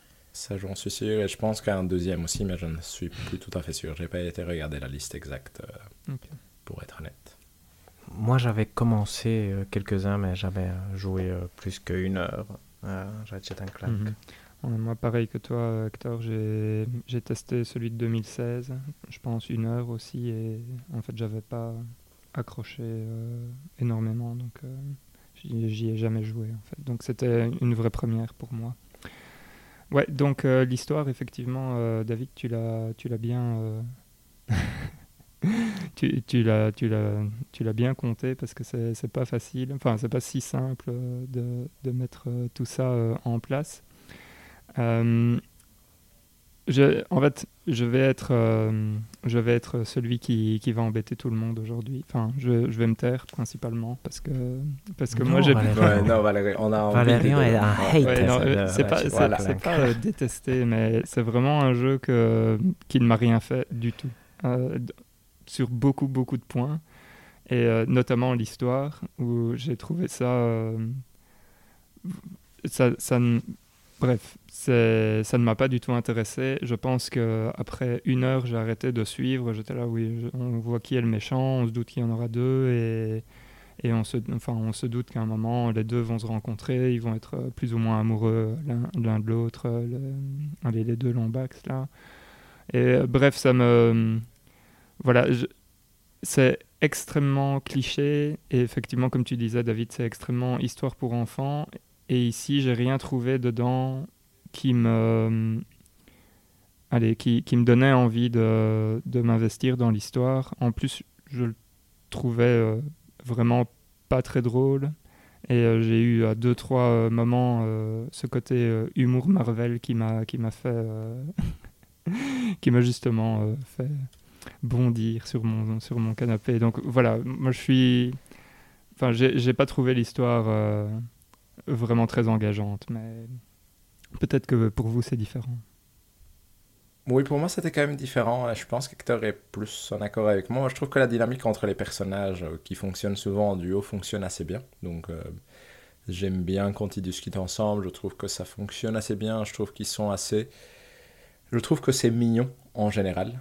Et donc euh, moi je trouvais ça amusant à jouer. Ou contrairement par exemple pour faire écho à It Takes Two où c'est pas mignon du tout, les cinématiques, bah ici je trouvais qu'il y avait vraiment une dynamique euh, que je trouvais plus crédible et où je, je pouvais croire que Ratchet s'entendait bien avec Clank, que Rivette était sympathique, que mes personnages s'entendaient ensemble. Et je suis d'accord avec toi dans le sens où c'est cliché, mais je trouvais que c'était bien fait quand même. Et donc euh, moi j'ai eu aucun souci à suivre, j'ai trouvé ça amusant. Et euh, honnêtement, je trouvais ça j'étais content par exemple qu'il n'y ait pas d'intrigue amoureuse entre mes deux personnages pour que ça tombe pas dans le cliché euh, le plus gros. Et je trouve que ça fonctionnait bien en termes de dynamique entre les personnages et que l'histoire reste assez évidente, comme tu dis, dans le sens où on sait qui on va combattre jusqu'à la fin, mais que l'ensemble du chemin par lequel ça nous mène et les différents endroits où ça nous mène et les différentes euh, intrigues avec les différents personnages, moi justement l'humour m'a m'a jamais fait rire ouvertement, mais ça m'a souvent fait sourire. Mais je pense que c'est vraiment ce côté de j'aimais bien la dynamique entre mes personnages et du coup, euh, mhm. j'étais intéressé, pas nécessairement de voir où l'histoire allait nous mener, mais euh, j'aimais bien voir les cinématiques et leurs discussions. Mhm. Donc moi, moi, effectivement, je serais plus, euh, je crois, du côté de David, mais même si je tiens à souligner que l'histoire n'est vraiment pas le point fort du jeu. je, pense que ça c'est important à mettre dans le contexte et en, je ça déterminera pas nécessairement si vous avez aimé ou pas le jeu. Moi, je, ce que je trouve positif, c'est que bon, ça, ça donnera peut-être la possibilité de passer à un deuxième point sur lequel le jeu est, est, est remarquable. C'est il est, il est super super beau.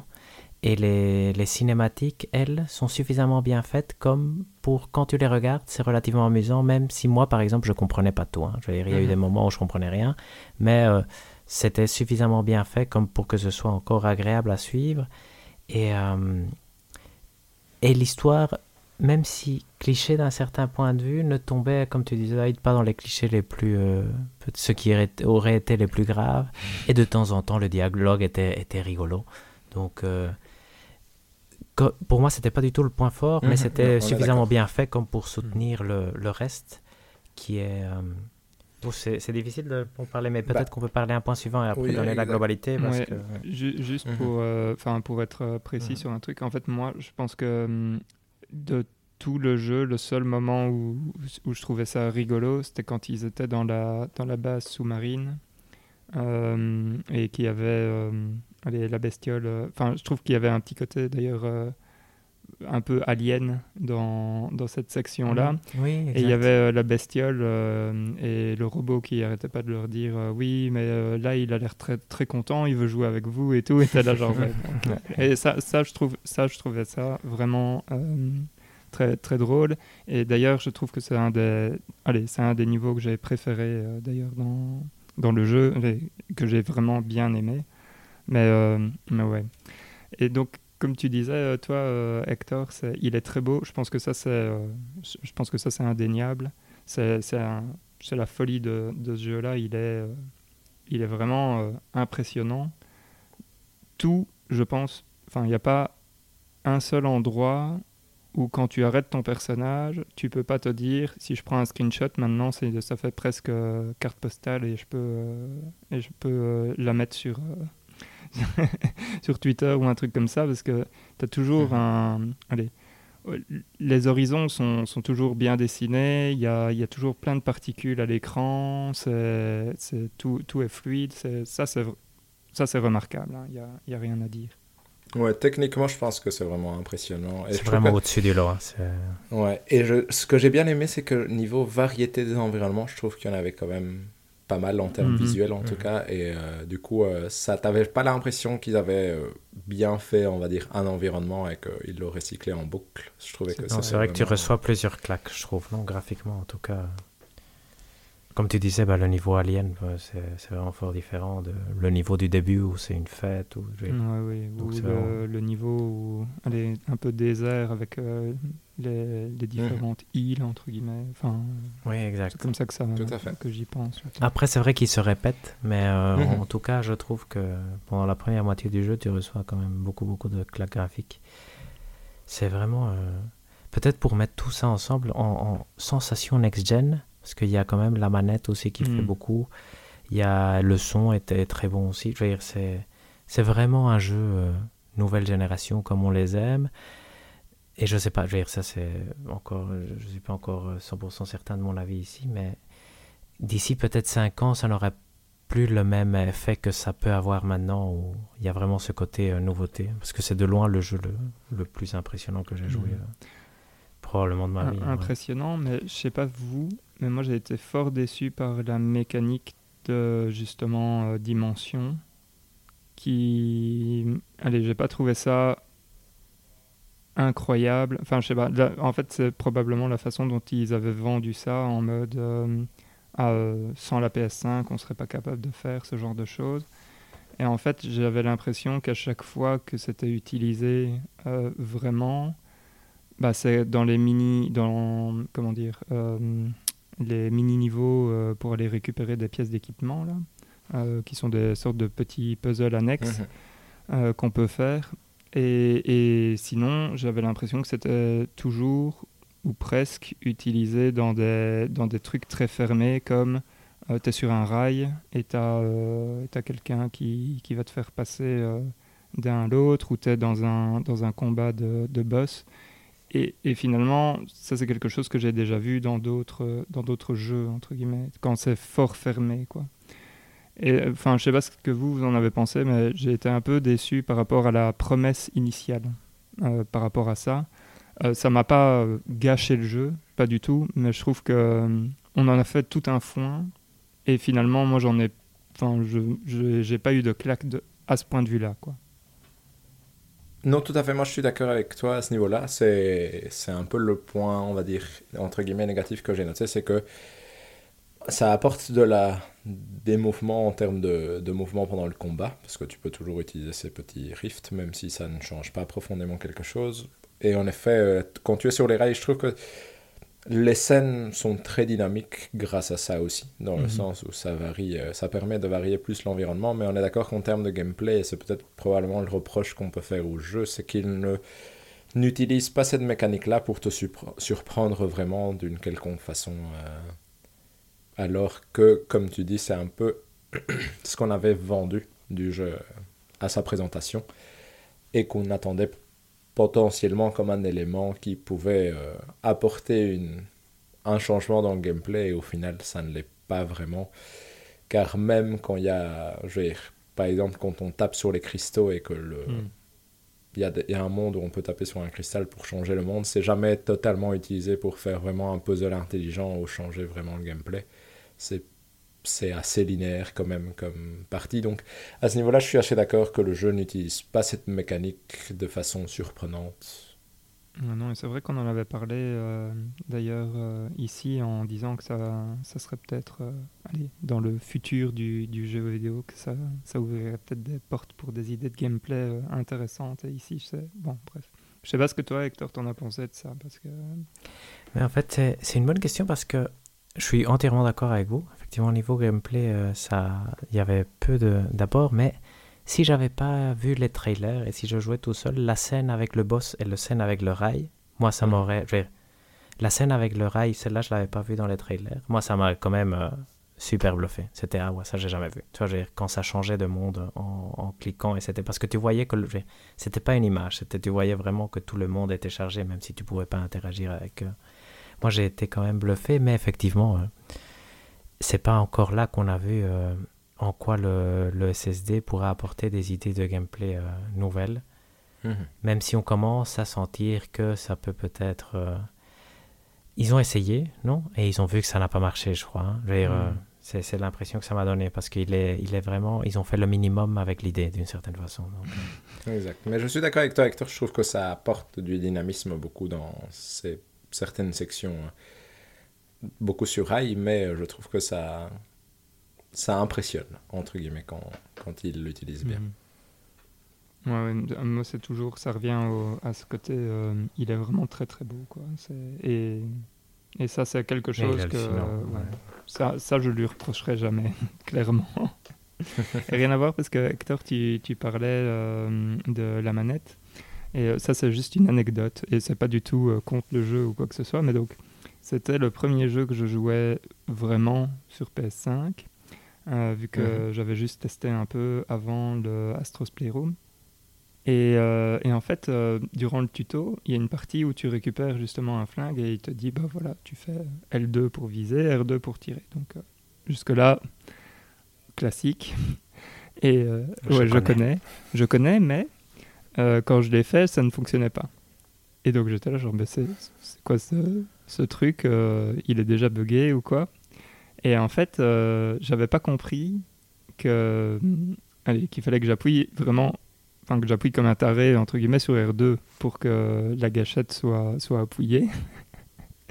et donc en fait, je l'avais pas appuyé euh, à fond.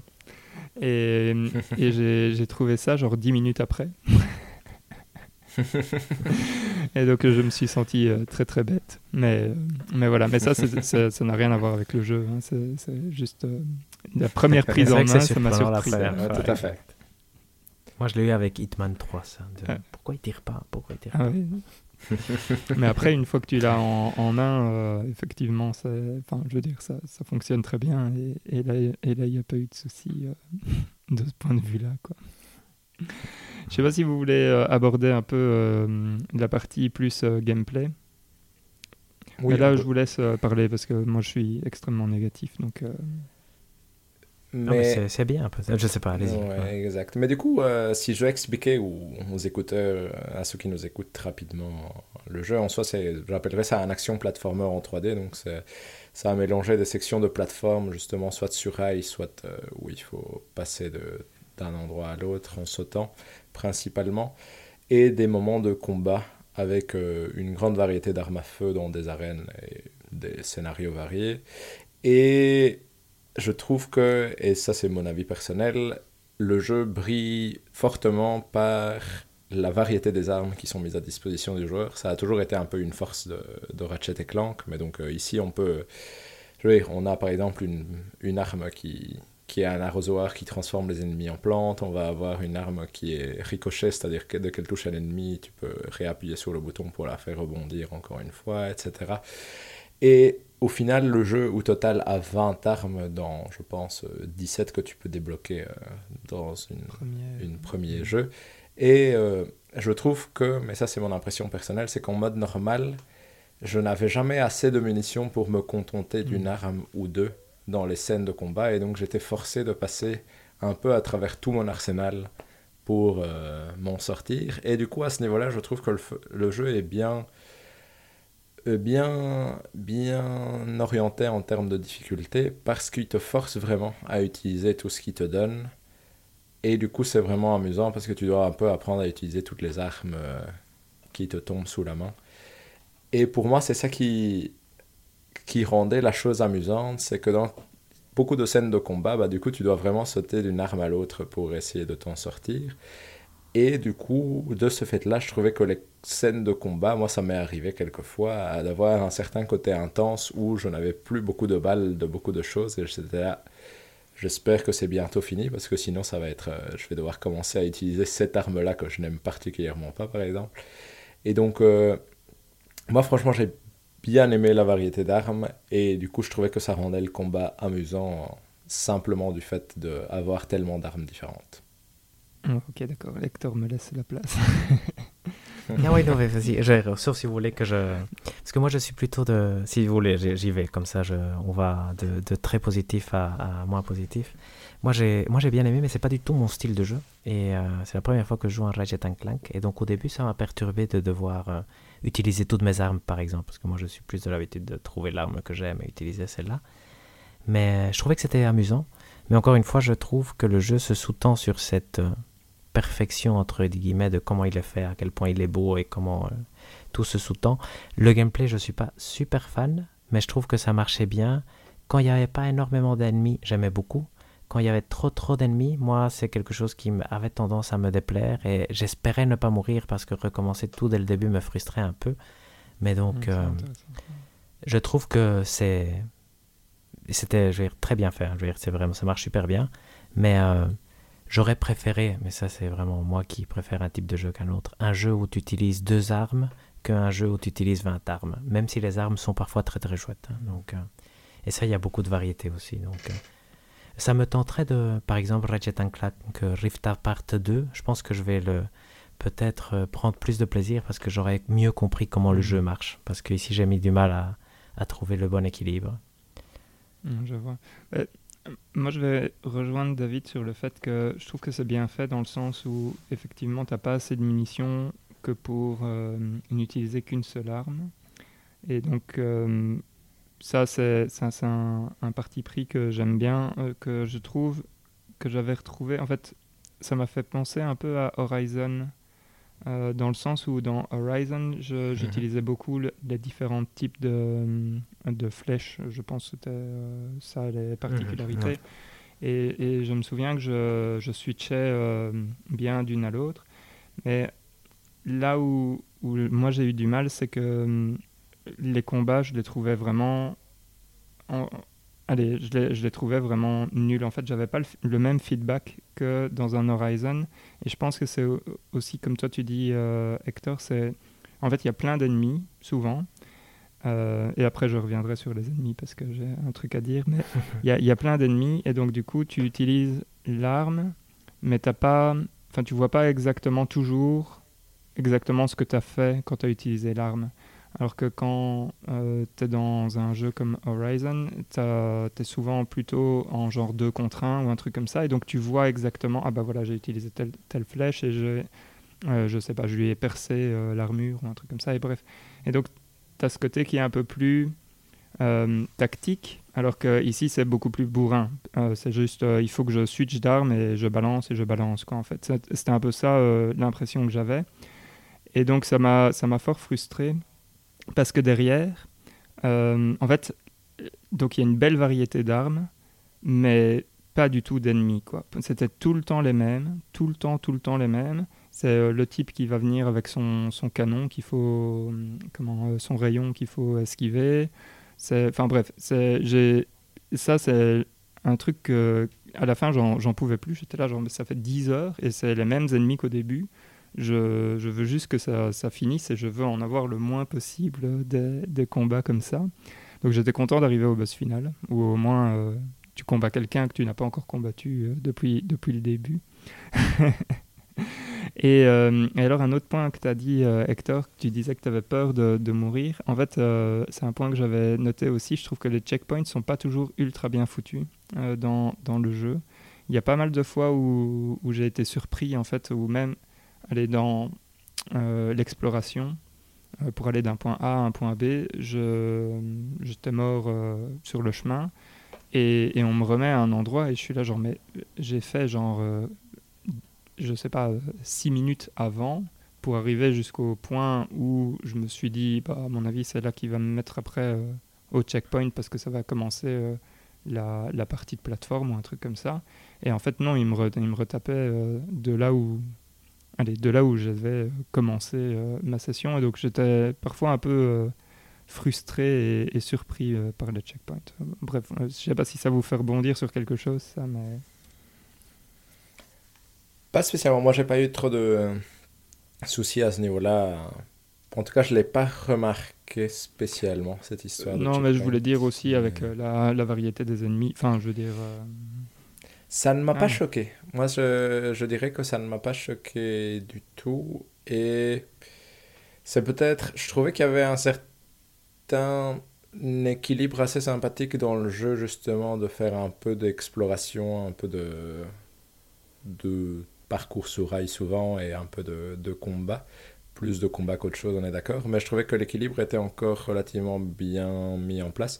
Et du coup, non, ça ne m'a pas dérangé du tout jusqu'à la fin vraiment de me dire que c'était les mêmes ennemis euh, dans des circonstances différentes et variées. Non, ça m'a mm. pas ça n'a jamais été un choc pour moi et de fait il y a cette petite arène où tu peux faire des combats pour gagner des choses. Bah, j'ai fini par tous les faire et ça ne me ouais, non, pas mais tout, par contre, euh, l'arène, ça c'est sympa. Et, et, mais là, c'est normal que tu euh, allez, quand on te dit euh, tu vas avoir 5 vagues d'ennemis, tu te, enfin, voilà, tu, tu te doutes mhm. bien. Mais donc, moi, ce qui, ce qui m'a plus perturbé, c'est que dans l'histoire, en tant que telle, bah, les ennemis que tu as dans, le, allez, dans le premier monde, tu les vois dans le dernier, quoi. Enfin, et tu les as vus tout le temps. Mhm. Donc, c'était ça qui m'a un peu gonflé, où je me suis dit, ok, en gros, on, allez, on reprend tout le temps les mêmes, et, et, et ça ne me fait ça ne me fait pas avancer en tant que joueur. Je me sens pas devenir meilleur au jeu. Quoi. Entre le début et la fin,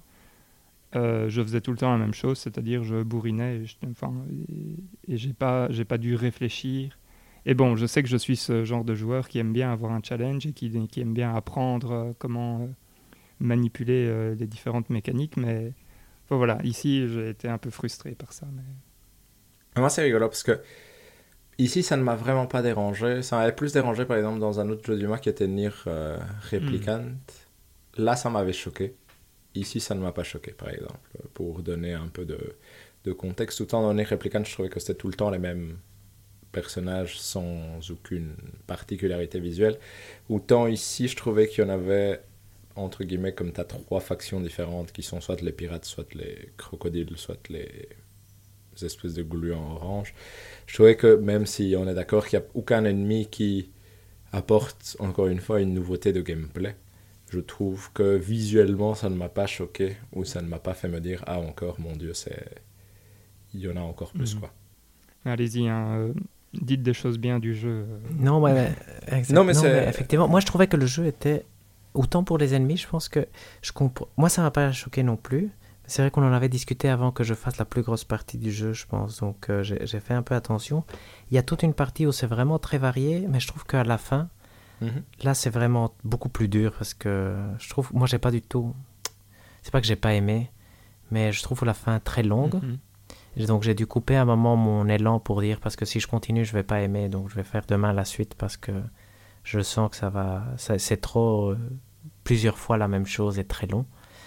Euh, mais je, trouvais après, il y a toute une partie au milieu où je, trouvais le jeu extrêmement varié. Et donc, euh, parce que tu as des environnements différents, tu as des mécaniques différentes. Il y a la partie avec justement l'alien, tu as la partie avec les pirates, tu as la partie aussi avec les rails et tout ça. Et donc, je trouve que c'est un jeu très chouette. Par contre, là où il n'y a vraiment pas de variété, parce que ça, je l'ai lu après, et après j'y ai réfléchi, et je me suis dit, effectivement, ça, ça corrobore ce que Valérie en disait. Les, les mini-boss, eux, sont tout le temps les mhm. mêmes. et donc, euh, donc, ces combats importants, tu, tu, te retrouves toujours. Le combat difficile, entre, entre guillemets, celui où tu fais attention, parce que tous les autres, tu essaies de les tuer comme tu peux. Mais ceux-là, tu, tu, dois mettre un peu plus de difficulté. Il y a une barre de vie qui indique en plus. Euh, que lui, il est important à tuer. Lui, c'est, je pense qu'il y a peut-être deux types ou trois mhm. types maximum, mais c'est... et ils reviennent souvent. Et donc, euh, et c'est tout le temps la même chose, effectivement, sauter au-dessus du rayon. Et, tout à fait. Et voilà, et éviter son, son coup, pardon. Mais mon impression, moi, sur le jeu global, c'est que c'est pas un jeu marquant, mhm. dans le sens où il ne fait, à part visuellement et en termes de mise en scène, on va dire, où là, il est vraiment impressionnant. Il ne fait pas, en effet, l'histoire est pas marquante le gameplay fonctionne bien, mais il n'est pas Mhm. marquant, il n'y a pas une idée qui va faire que tu t'en souviens. Mais je trouve que tout est bien fait. Et il y a peu d'endroits où je peux lui reprocher vraiment quelque chose qui fasse que ça va me laisser une mauvaise marque, entre guillemets. Et là, je vais faire la comparaison avec Resident Evil Village, par exemple, où je trouve qu'il y a une partie qui est Ouais. meilleure, vraiment meilleure en termes de gameplay, mais il y a des parties qui sont si nulles Tout à fait. Que mon impression est bien plus négative comme ça. Ça me marquera peut-être plus, mais pas nécessairement positivement. Et euh, je trouve que ici Ratchet Clank a cette capacité à être le jeu super facile à jouer, très agréable tout le long, et qui en plus te met une claque graphique, même s'il va pas te surprendre. C'est probable que je l'oublierai, honnêtement, dans le sens où il n'y a rien non plus qui va me faire me dire Ah mon dieu, ce moment-là dans Ratchet Clank Rift Apart, c'était trop bien mais je trouve que tout le long, le jeu est vraiment très bon.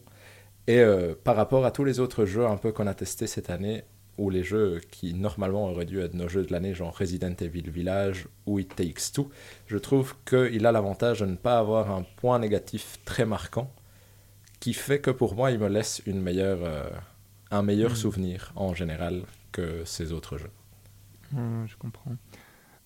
Moi, comme je suis plus. euh, allez, je fais souvent plus attention au gameplay qu'à l'histoire, même si, euh, effectivement, je me suis permis de critiquer un peu l'histoire de It Takes Two. Euh, par exemple, je préfère un It Takes Two à Ratchet. euh, je me suis plus amusé en jouant à It Takes Two que Ratchet. Mais bon. Mais moi, c'est plus, par exemple, je comprendrais plus que tu arrêtes It Takes Two. Hmm. à un moment, quand ça devient longuet, parce que c'est un peu moins bien rythmé, c'est un peu longuet par moment et l'histoire ne tient pas la route, que si t'arrêtais Ratchet, où au final, tout se suit tellement comme un fleuve tranquille que tu n'as pas vraiment beaucoup d'efforts à faire pour que, je veux dire, que ça continue. En tout cas, ça a été mon impression dans le sens où quand j'ai joué à It Takes Two avec ma femme, à un moment, on a Ouais, non, c'est vrai que- plus ou moins arrêté et on a continué parce que c'était le jeu du mois. Autant Ratchet, il n'y a jamais eu vraiment un moment où j'étais là, bon, je vais arrêter parce que je vois pas quand est-ce que ça va se Mhm. finir, etc. Comme le jeu a une durée qui est de 10-12 heures quand même. J'ai jamais eu ce sentiment de ouf, j'arrêterai bien, mais euh, je vais continuer parce que c'est un jeu du mois que j'ai eu un peu quand même avec beaucoup d'autres jeux euh, qu'on a joué. Ouais, moi, je l'ai eu un peu avec euh, Ratchet. Euh, à un moment, je me suis dit, bon, je le finirai pas, c'est pas grave. Mais bon, bref, je me suis, je me suis un peu forcé. Euh, D'ailleurs, je sais pas, je, je pense me rappeler, toi, Hector, tu l'avais passé en facile, c'est possible? Oui, Ok. exact, tout à fait. Ben, après notre discussion, j'avais fait 3 heures, je pense, et après, je suis passé en facile. Et j'ai sauté les puzzles aussi. Il y a des puzzles, pour... parce que sinon, je pensais que j'allais pas le finir. Oui, bah, euh, j'allais dire, à mon avis, c'est peut-être quelque chose que j'aurais dû faire pour être moins frustré par, euh, allez, par les combats en me disant, bah, c'est pas grave, maintenant je le passe en facile et les combats, j'y fais plus attention. Enfin bon, bref. Euh, les puzzles, je suis super frustré parce que je trouve que euh, on te donne la solution beaucoup trop vite. Allez, t'as pas le temps parfois d'aller euh, d'un point A à un point B pour aller cher- chercher euh, allez, une des boules dont tu as besoin pour faire la suite. Et, on- et il te dit, ah oui, il faudrait faire ça. Et je suis là, mais donne-moi le temps, quoi. Je suis en train de... Enfin bon, bref. J'ai... Pas très grave, mais euh, j'ai détesté me faire dire ce que je devais faire quand, quand c'était clair ce que je devais soit tu- faire, quoi. Soit j'écoutais pas ce qu'il disait, soit j'ai jamais eu l'impression qu'il me donnait un indice. mais du coup, je devais vraiment pas Ok, écouter ce d'accord, qu'il moi me aussi, disait. hein. C'était Et à un moment, j'étais perdu et je voulais un indice et je l'ai Ouais, pas eu. pareil. C'est vraiment, mais chez pareil. moi, il n'arrêtait pas de dire euh, il faudrait faire ça pour Ah, faire c'est ça. marrant. J'étais là, oui, je sais qu'il faut Ah, faire ça marrant. pour faire ça. Tu C'est- le dis les parce que moi, j'ai pas eu du tout ce sentiment-là. J'ai même eu l'inverse, vraiment, comme Hector, un peu d'être à la fin un peu en mode Attends, qu'est-ce que, comment est-ce que, pourquoi est-ce que ça fonctionne pas comme ça? Ouais, Et puis, euh. De passer quand même 5 minutes à, pas, pas souvent, hein, parce que c'est relativement Hmm. simple en général, mais une fois ou deux, de passer quand même bien 2 minutes à tourner en rond, à essayer d'envoyer les boules un peu partout. Et- Enfin, ouais, moi, je, je le trouvais euh, vraiment horrible de me dire à chaque fois. euh, Et donc, ça se trouve, c'était peut-être un, comment dire, une option ou quoi, mais je sais pas, parce que c'est bizarre que vous n'ayez J'ai pas l'impression d'avoir changé quelque chose, mais en tout cas, c'est rigolo. Parce que là, j'ai pas du tout le même sentiment, mais je peux comprendre que ça t'ait frustré si ça a été le cas. Ça, c'est toujours Ouais. chiant, effectivement, quand ils te disent la réponse avant. Ou quand ils vous te mettent euh, Est-ce que vous voulez passer en facile Ça, c'est vraiment le pire des Ouais, Oh là là, Moi, maintenant, je passe en facile Voilà, avant. mais bien, tu fais bien. Comme ça, c'est ton choix.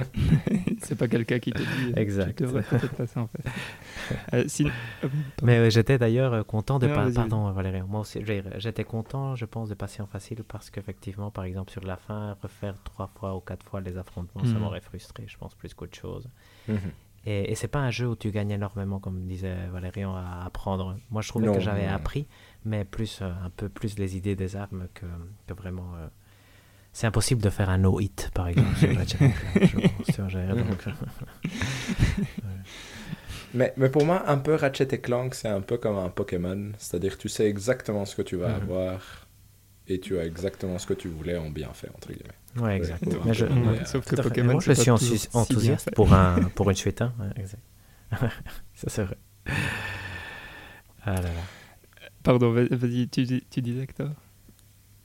Ah, que je suis Hmm. enthousiaste, par, par exemple, pour un, suivant, parce que maintenant que je comprends un peu comment ça marche, je me dis, bah, c'est amusant. Tu vois, c'est vraiment Mm. des jeux. où, euh, Après, c'est pas effectivement des jeux de l'année. Ici, pour l'instant, c'est le meilleur jeu que j'ai joué cette année, mais parce qu'on en a Parce que pas t'as eu pas encore fait. Euh. exact, mais je, je m'attends, c'est ce que j'allais dire, effectivement. Oui, je m'attends à Ça, que Deathloop le surpasse. c'est que Deathloop, en termes de gameplay, soit intéressant. Devrait, voilà, devrait le surpasser facilement. ouais, Voilà, en termes de gameplay, je sais pas s'il va être si intéressant que ça, mais euh, en termes de, de world building Mécanique, et tout ça, je pense que là, euh, il va mettre une claque à pas mal de, de gens. Quoi. Mais bon, bref, on, va, on en reparlera plus tard. Sous-côté. Oui, je suis d'accord. Sinon, euh, euh, moi j'ai encore deux, trois trucs euh, que j'aimerais euh, amener Vas-y. sur la table. qui m'ont dérangé, enfin, c'est moins dans les trucs qui m'ont. Parce que c'est clairement, moi, ce que j'ai vraiment haï, c'était vraiment le fait qu'il y ait autant de combats si peu intéressants.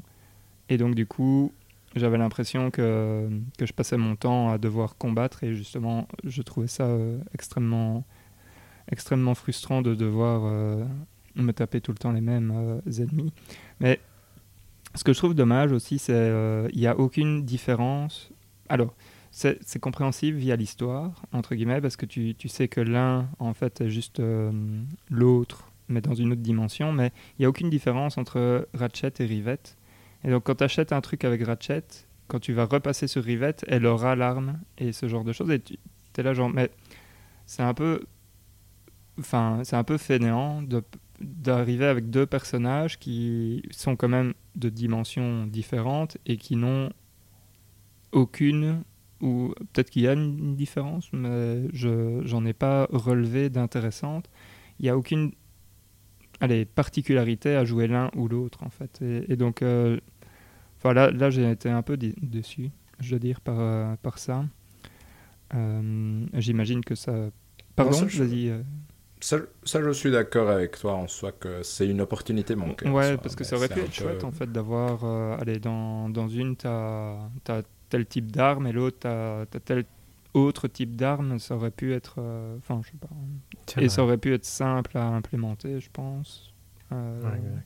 Enfin bon, bref. Ben, c'est pas euh, non plus. euh, c'est pas ça qui gâche le jeu ou quoi que ce soit. Ouais. Moi, moi juste pas- je, parce que j'y ai pensé aussi, je trouve qu'effectivement, comme il n'y a pas d'explication de pourquoi ils ont les mêmes armes, je pense que c'est surprenant Oui. la première Un fois. peu. Non, je vais, où tu te retrouves. Ah ouais, j'ai des. Mais je me suis dit, ah, peut-être que c'est tant mieux. Tu vois, je, me- je l'ai pris positivement plus que négativement. Je me suis dit, ah, une- je suis content d'avoir les, les armes. Ils font Ah, ils ont un semblant d'explication, non? Parce que comme tu fais partie de la résistance, c'est Hmm. la dame euh, dont j'ai Ah, oublié le nom qui, vrai. qui en gros met à ta disposition les mêmes armes pour l'un et l'autre parce que vous faites partie de la même team, entre guillemets. Tu me fais Ah, penser d'ailleurs. David, Voilà. euh, Ça, la dame, donc euh, c'est Zurkon ou un truc comme ça? Miss, euh, je Madame pense, ouais, quelque chose. Et elle a un. Je sais pas si c'est son fils ou un truc comme ça, qui peut t'expliquer comment fonctionnent les armes. Ah. J'ai trouvé ça, mais tellement. euh, Enfin. Tellement horrible. Je, je pense que j'en ai écouté deux et j'étais là, genre non, mais euh, c'est pas possible. euh, se taper euh, un monologue comme ça euh, qui n'a. Enfin, bon, bref. J'ai vraiment haï C'est trop long. écouter ouais. les Ça, c'est- c'est trop long. descriptions des armes. Je trouvais ça vraiment nul. Mais bon, après, tu- quand tu remets en contexte J'aime bien, j'aime bien les positions hyper extrêmes de Valérian. Mais Non, mais ouais, en fait, euh, après, j'ai dit c'est extrême, mais après, euh, ce que je voulais dire, c'est que j'allais nuancer. J'allais dire si, si on comprend que c'est. enfin, si on se dit que c'est quand même un jeu principalement euh, pour enfants de base, parce que c'est quand même euh, 7 ans, Oui, c'est enfin, c'est à partir de c'est 7 ans. Et euh, je pense que le public visé est, est quand même euh, assez jeunes, enfin, ou du moins ou des gens qui ont beaucoup d'amour pour la série et qui l'ont suivi. oui, tu pourrais, tu pourrais jouer ça avec des enfants sans aucun Surtout, voilà, exact, exact. Surtout que ce soit accessible aux enfants. Après, c'est quand même violent. Hein. Je veux dire, tu passes ton temps à tirer et à envoyer des, allez, des chiens explosifs. Oui, mais c'est comme un dessin animé, entre guillemets. mais, euh, mais ouais, donc, du coup, quand tu penses à ça, tu te dis oui, ok, c'est normal qu'il y ait euh, une petite voix euh, criarde qui, qui t'explique que tu vas faire boum, boum, boum et, et ça doit être drôle pour des enfants, quoi. Mais voilà. ouais, de nouveau, ça, n'a pas, ça, ça, ne fonctionnait pas sur moi. Quoi. Et alors, euh, dernière euh, chose, j'ai eu euh, quand même pas mal de bugs, en fait, moi, dedans. Ah, wow. J'ai eu, bah, très très vite, j'ai eu un soft lock quand, quand tu es dans, vraiment au début, début. Je pense, donc c'est, allez, lors de la parade, il y a un moment où tu, où tu descends et tu es sur le sol. Et euh, là, il y a, je ne sais pas si vous vous rappelez de ça, mais il y a un kraken qui, qui arrive euh, d'une dimension. Euh, et, et, à ce moment-là, moi, ce que j'avais fait, c'est j'ai sauté à un endroit et je me suis retrouvé dans le décor. Et impossible de ressortir de ce décor. Et donc, j'étais vraiment soft-locké dans, dans, ce coin de, de map. Donc j'ai dû euh, déjà recommencer euh, ça, donc c'était mal parti euh, pour ça. Mauvais signe, exact. Et alors, sinon, j'ai eu énormément de bugs quand je faisais des changements d'armes. Je ne sais pas si vous, vous avez eu ça, mais je changeais ah d'arme. non, aucun. Non, jamais. Et en fait, il gardait toujours la précédente, même quand j'avais plus de balles. Et que quand je repassais sur le truc de sélection, je voyais bien que la nouvelle que j'avais mis était sélectionnée, mais il avait encore l'ancienne. Et chaque fois, je remets. Oh, quelle merde, ça. Normalement. Et donc, euh, ça, c'était un peu. Ouais, c'est pas de chance, mais, voilà, je l'ai eu. Ouais, mais ça, c'est vachement Et j'ai eu aussi euh, le truc, donc je, jouais avec les sous-titres. Bon, je faisais pas fort attention à l'histoire, mais j'ai eu, euh, je sais pas, cinq ou six fois des sous-titres qui étaient désynchronisés par rapport aux paroles. Et bon, comme. allez, pendant. Pendant les phases d'action, etc., je faisais pas trop trop attention aux sous-titres. Mais euh, pendant les phases plus cinématiques, bah, du coup, tu les entends parler et bon, tu, entends, tu comprends l'anglais, tu te dis, ah bah oui, il vient de dire ça, puis tu regardes le sous-titre et tu es là, bah, c'est bizarre, c'est ce qu'il a dit euh, il y a genre 10 secondes. Et ouais, donc euh, j'ai eu ce genre de petits, de petits soucis, mais... Moi, j'ai pas eu ce souci-là, j'ai eu un autre souci, mais ça m'est arrivé une ou deux fois, du coup, c'était pas très grave, mais c'est quand tes personnages sont en train de discuter pendant que tu joues juste au gameplay et que tu vas parler à, un vendeur ou quelque mm. chose, ça arrive que les discussions aient lieu en même temps. Ça, ça m'est arrivé. oui, oui, ça, ça arrive euh, souvent. Mais, euh, donc voilà, euh, c'était juste pour reporter deux, trois petits bugs. Donc il n'est pas exempt de tout, de tout bug. C'est pas un, c'est pas un Mario ou un truc comme ça. Non, c'est vrai. Mais, mais super beau, ça va. on sera d'accord. Mais moi, mon impression, pour conclure de mon côté, c'est que j'ai l'impression que pour moi, c'est un peu un Uncharted pour enfants, entre guillemets, si je vais traduire ça comme ça. Une bonne... Et que, en y réfléchissant à posteriori, je comprends mieux comment euh, Insomniac est capable de sortir un jeu aussi vite. Parce que, comme on l'a dit, il y a des opportunités manquées mais euh, ça aurait eu peu de sens de pouvoir sortir un Spider-Man, un suite de Spider-Man et un Ratchet et hmm. Clank sur une année et demie euh, et de en faire des jeux exceptionnels. Et je pense que ils ont clairement pas coupé dans le côté euh, visuel dans Ratchet et Clank, mais à mon avis, ils ont clairement dû laisser de côté des idées de gameplay parce que niveau temps, j'imagine qu'il fallait quand même que ce soit là à un moment donné. C'est mon impression en y réfléchissant a posteriori. On espère en tout cas. Ce serait bon signe pour euh, les idées qu'ils ont. Enfin, parce que si, si c'est le standard auquel il faut s'attendre euh, d'eux, enfin, personnellement, moi je trouve ça un peu injustifié. Enfin, en tout cas, là, je comprends pas encore comment il peut avoir un 88. Je suis. Euh, je, je, pense qu'il a un capital sympathie qui est, qui est énorme, mais euh, pour moi, c'est pas un 88 euh, du tout. Ce serait plutôt un 75. Mais ça me paraît plus justifié que le 83 voilà, de voilà. donc chacun son. Voilà, exact. Non, tout à fait. Mais moi, c'est le problème, c'est le problème de cette année en général, c'est qu'il n'y a aucun des jeux qui a des bonnes cotes qui, pour Mm. moi, les méritent pour le moment. Je dire, sans aucune méchanceté, mais It Takes Two ne mérite pas du tout son 89. Ouais, pas. Resident Evil, je comprends qu'il ait son 84 plutôt qu'autre chose. Mon espoir est que Tales of Arise et Deathloop soient peut-être les deux jeux que je serais vraiment content de voir avoir un 88 comme il faut, mais j'ai du mal à imaginer honnêtement que Psychonauts mérite son 89. Voilà, c'est c'est une impression sur l'année en général, c'est une année bizarre en termes de cotation, je trouve. Donc, euh, Bah, c'est une mauvaise année, hein, je pense. Il n'y a rien à faire. Je le dis Ouais, c'est ça. c'est le mot, le mot final à chaque fois. Rien à voir. J'ai joué quand même à Miles Morales, euh, Spider-Man, et là, Ah par oui, contre, c'est je m'amuse euh, beaucoup. Donc, euh, Moi, je suis très tenté d'ailleurs de me prendre Spider-Man. J'attends une petite solde, mais dès que dès qu'il est en solde, ne serait-ce que de 2 Hector, euros. c'est- je te le file euh, après. Par contre, c'est que le Ah, tu. Miles Morales. Ah, c'est le que le Miles Morales, mais je veux tester le. Mais c'est, je vais je. Bah, Bon, pourquoi pas, effectivement. Mais je voulais tester le premier. Il faut jouer le premier avant, euh, j'imagine. c'est mieux parce que c'est la suite. hein. Ça Euh, aide probablement. Enfin, euh, mais ils font un Et rappel, donc, ils euh, font un on rappel verra, de ce qui s'est passé dans le premier, et le rappel euh, suffisant, je veux dire, c'est c'est très rapide et franchement, c'est pas si mal fait. donc, euh. Mais il me tente, il me tente maintenant. Et surtout que maintenant, Sony, ça va être que du Marvel, donc je pense que je dois m'y mettre. Euh, ok. Et peut-être quand même euh, pour terminer, donc il y avait les, les reviews en trois mots. Ah oui, c'est vrai. Ouais, tout à fait. Donc euh, vous voulez que je commence, c'est ça? Comme ça, on commence par la, la Vas-y, note. ouais, Moi, j'ai mis beau mais chiant. Exact. Ça nous étonne Ça, on pas. avait compris, voilà. Ça, ça nous étonne pas. Moi, j'avais mis euh, claque next gen. Moi, j'ai une vraiment belle aventure. Et voilà, donc plutôt positif. Plutôt quand même. positif. Tout quand à fait. Moi, ça m'a fait du bien, la, la claque Ouais, next gen. bien. Ouais. Claque que tu ne vas pas vraiment avoir avec Deathloop. C'est pas une claque next-gen euh, à proprement parler. J'ai lancé les 5 premiers minutes, j'ai quand même trouvé beau, non? Je, Le je me suis dit, style- ah, le style peut-être que le début était le particulièrement style, beau, mais... je trouve pas que c'est une claque comme Ratchet l'est. Quoi. Ouais. Non, c'est pas une claque, c'est vrai. Mais la Mm. luminosité, tout ça, tu sens que c'est quand même une machine. Ouais. euh, Je veux dire Je que c'est... C'est pas Dishonored 2, non? Y, il y a un petit saut. Mais c'est vrai que c'est pas non plus... euh, Je trouve que le début de Ratchet Clank, moi j'étais comme c'est pas possible. T'as tellement d'images, tellement de choses à l'écran. Ouais, moi ça me faisait même mal à la tête. À un moment, j'étais là genre, wow, c'est trop, trop de particules euh, parce qu'il y avait tous les confettis et tout. Je suis là, ok, ok, je Ouais, tout, mon esprit n'est pas capable d'enregistrer autant d'informations en même temps. Du moins. Ton esprit n'est pas encore next-gen. D'ailleurs, mon esprit a beaucoup de mal avec les 60 images par seconde, mais on reviendra euh, dessus. C'est rigolo, ça, quand même. Bah, je propose qu'on passe au hors-jeu, non? Ou on veut encore dire quelque chose sur Ratchet Clank Rift Apart Non Non, Non. Passons au hors-jeu. Qui a envie de commencer? David, t'as envie de commencer? Ah bon, je peux y aller. Bah, moi, c'est c'est une série dont j'ai l'impression qu'on entend beaucoup parler maintenant, mais que- qui s'appelle Ted Lasso. Donc, euh, c'est une série Apple, Apple TV.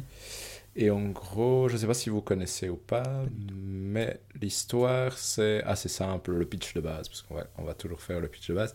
C'est en gros un club de première ligue anglais, donc de football euh, comme on le connaît tous, qui va engager un entraîneur de football américain pour devenir son coach. Et du coup, forcément, ça vient avec tout ce que ça vient, c'est-à-dire que tout le, le monde en Angleterre est en mode mais qu'est-ce que cet Américain vient faire là? Et la raison pour laquelle il est engagé, c'est simplement parce que la propriétaire du club vient de divorcer de son mari, qui était l'ancien propriétaire du club, et donc elle veut, entre guillemets, détruire le club pour faire mal à son mari. C'est vraiment ça le pitch de base. Et donc, j'avais lancé cette série en pensant que ça allait juste être une comédie. Et il s'avère que c'est vraiment. Comment décrire ça c'est un espèce de feel-good movie en série. Et je trouve que ça fonctionne extrêmement bien. C'est-à-dire que le personnage principal est extrêmement gentil et extrêmement sympathique et va tout faire pour créer une bonne ambiance dans le club. Et euh, il y, y a vraiment cette dimension de ça va parler de plein de problèmes, on va dire, de la gestion de groupe et de soucis de la vie de tous les jours. Et ça va vraiment le faire de façon très touchante au final. Et je trouve honnêtement, j'ai été surpris. Je m'attendais vraiment à une comédie et à passer un moment. Et j'ai trouvé ça vraiment, vraiment, vraiment chouette pour le coup. Sympa ça. J'ai envie de le voir maintenant. Parce Ouais, que j'ai vu des, des pubs. Ça, c'est sur Apple TV, je YouTube. pense. Mais, mais franchement, je trouve ça. J'ai été surpris vraiment de à quel point ça m'a plu. C'est pas c'est comment dire c'est vraiment une série plus comme si c'était un feel good movie mais je trouve ça vraiment très bien fait et euh, la première saison était vraiment chouette et euh, ici on est en train de regarder la deuxième saison et elle est chouette aussi mais du coup euh, je vous recommande ça assez assez facilement parce que ça ça, ça me met de bonne humeur et c'est touchant donc Excellent. Oh, super. Et en plus, on a gratuitement, non Apple TV. Apple TV avec la PlayStation 5. 5, oui, pendant 6 Ah, mois, je pense. Non, un truc du genre, si vous l'activez ou quelque chose comme ça. Donc, Donc, euh, je vais, ouais, exact. Moi, je vais essayer de regarder, je pense. Hector, je te pique ta place. Perfecto, vas-y. Et moi, je vais vous parler du bateau de Thésée, euh, qui est un manga, Theseus no Fune, en, en japonais, de hum, Toshiya euh, Higashimoto, je vais y arriver, et qui raconte en fait euh, une, euh, ouais, une histoire un peu particulière. D'a- D'ailleurs, rien à voir, est-ce que vous savez c'est quoi le bateau de Thésée? Juste.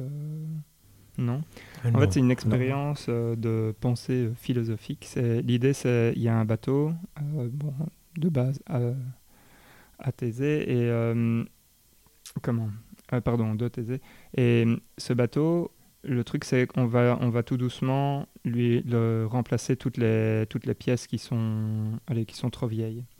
Et euh, à partir d'un certain moment, bah, euh, toutes les pièces du bateau auront été remplacées. Et la question, c'est est-ce que c'est encore le même bateau? Voilà. Donc, c'est, c'était- voilà. Petite question euh, philosophique. Et ici, Mhm. donc euh, l'histoire, c'est, vraiment, c'est, vraiment un, pur thriller euh, psychologique euh, qui, est, franchement euh, bien foutu. Donc en 89, je pense, il y a eu un empoisonnement au cyanure de potassium dans une école à Oto-Usu. Et il y a eu euh, 21 morts, je pense.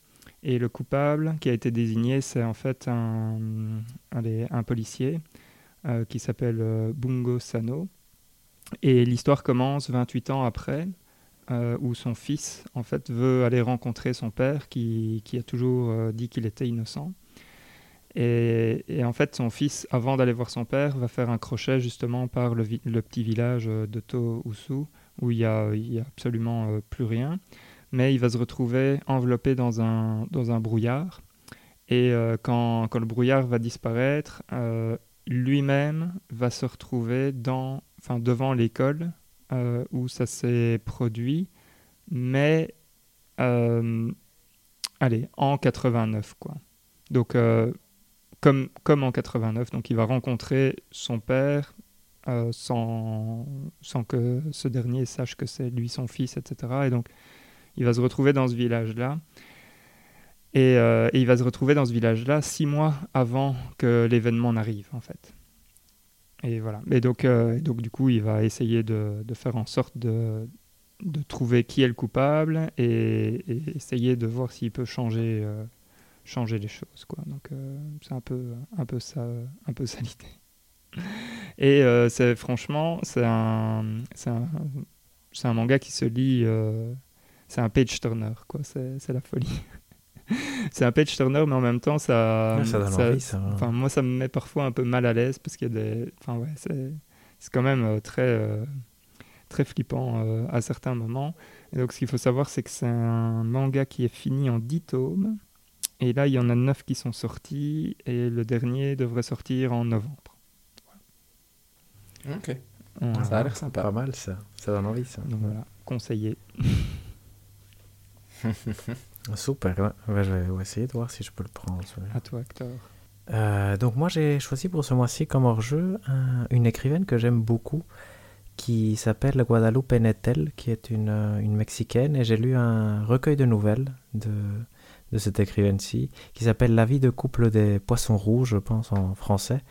Et il est traduit, donc ça c'est, ça c'est bien, moi je l'ai lu en espagnol, mais c'était, donc c'est comme je disais, un recueil de nouvelles où l'idée derrière euh, le- l'ensemble est que chaque histoire, il y aura euh, un animal pour faire un peu le parallèle avec une situation de la vie courante de soit un couple, soit de quelqu'un, soit... euh, Donc c'est ce qui me plaît avec cette écrivaine-ci en particulier, c'est qu'elle écrit incroyablement bien, donc c'est vraiment super épuré, donc c'est très très propre mais en même temps très poétique et en même temps très réel et en même temps parfois cru même, tout en restant euh, très très beau. Et il y a certaines histoires, euh, dont une qui euh, fait le parallèle entre des cafards et l'abandon d'un enfant par sa mère chez, chez, sa tante, et la, vie de l'enfant qui est décrit de façon excessivement réussi. Et donc euh, ici, c'est en général l'écrivaine. Moi, j'ai vraiment maintenant envie de lire tout ce qu'elle a écrit. Et ici, ce recueil de nouvelles est un très très bon euh, début pour quelqu'un qui voudrait commencer. Je, je, recommande aussi absolument. Malgré le fait qu'elle est mexicaine, c'est une écriture euh, pas où tu te retrouverais peut-être beaucoup des clichés sud-américains et rien. C'est vraiment une écriture pour moi universelle dans le sens où c'est vraiment merveilleux de bout en bout. Donc je suis vraiment très très séduit. D'ailleurs, Elisabeth la lit aussi, elle, parce que c'est une des seules qu'elle qu'elle aime bien lire de celles que je lui propose. elle trouve aussi que mhm. c'est vraiment très bien. Donc, euh, hautement recommandé euh, à suivre cet auteur, je pense. Nice. Ok, sympa. Ça a l'air intéressant. Et donc, quoi, tout est dit? Je pense que là, tout est dit, non? Eh bien, merci, euh, chères auditrices et auditeurs, de nous avoir écoutés. Nous avons un Twitter que vous connaissez probablement maintenant, c'est @potc tout est dit. N'hésitez pas à vous y abonner et euh, à nous envoyer euh, des messages, euh, à répondre à nos reviews en trois mots et ce genre de choses. Hein. Nous avons aussi une adresse mail podcasttoutestdit@gmail.com si vous êtes un peu plus old school. Et enfin, j'ai le plaisir de vous dire, en fait, de vous annoncer, pardon, que le jeu du mois prochain est Deathloop, même si on l'a déjà dit pendant l'épisode. On se retrouve bientôt pour un prochain épisode. D'ici là, portez-vous bien et jouez bien. Salut, salut. Ciao à tous. Ciao, ciao.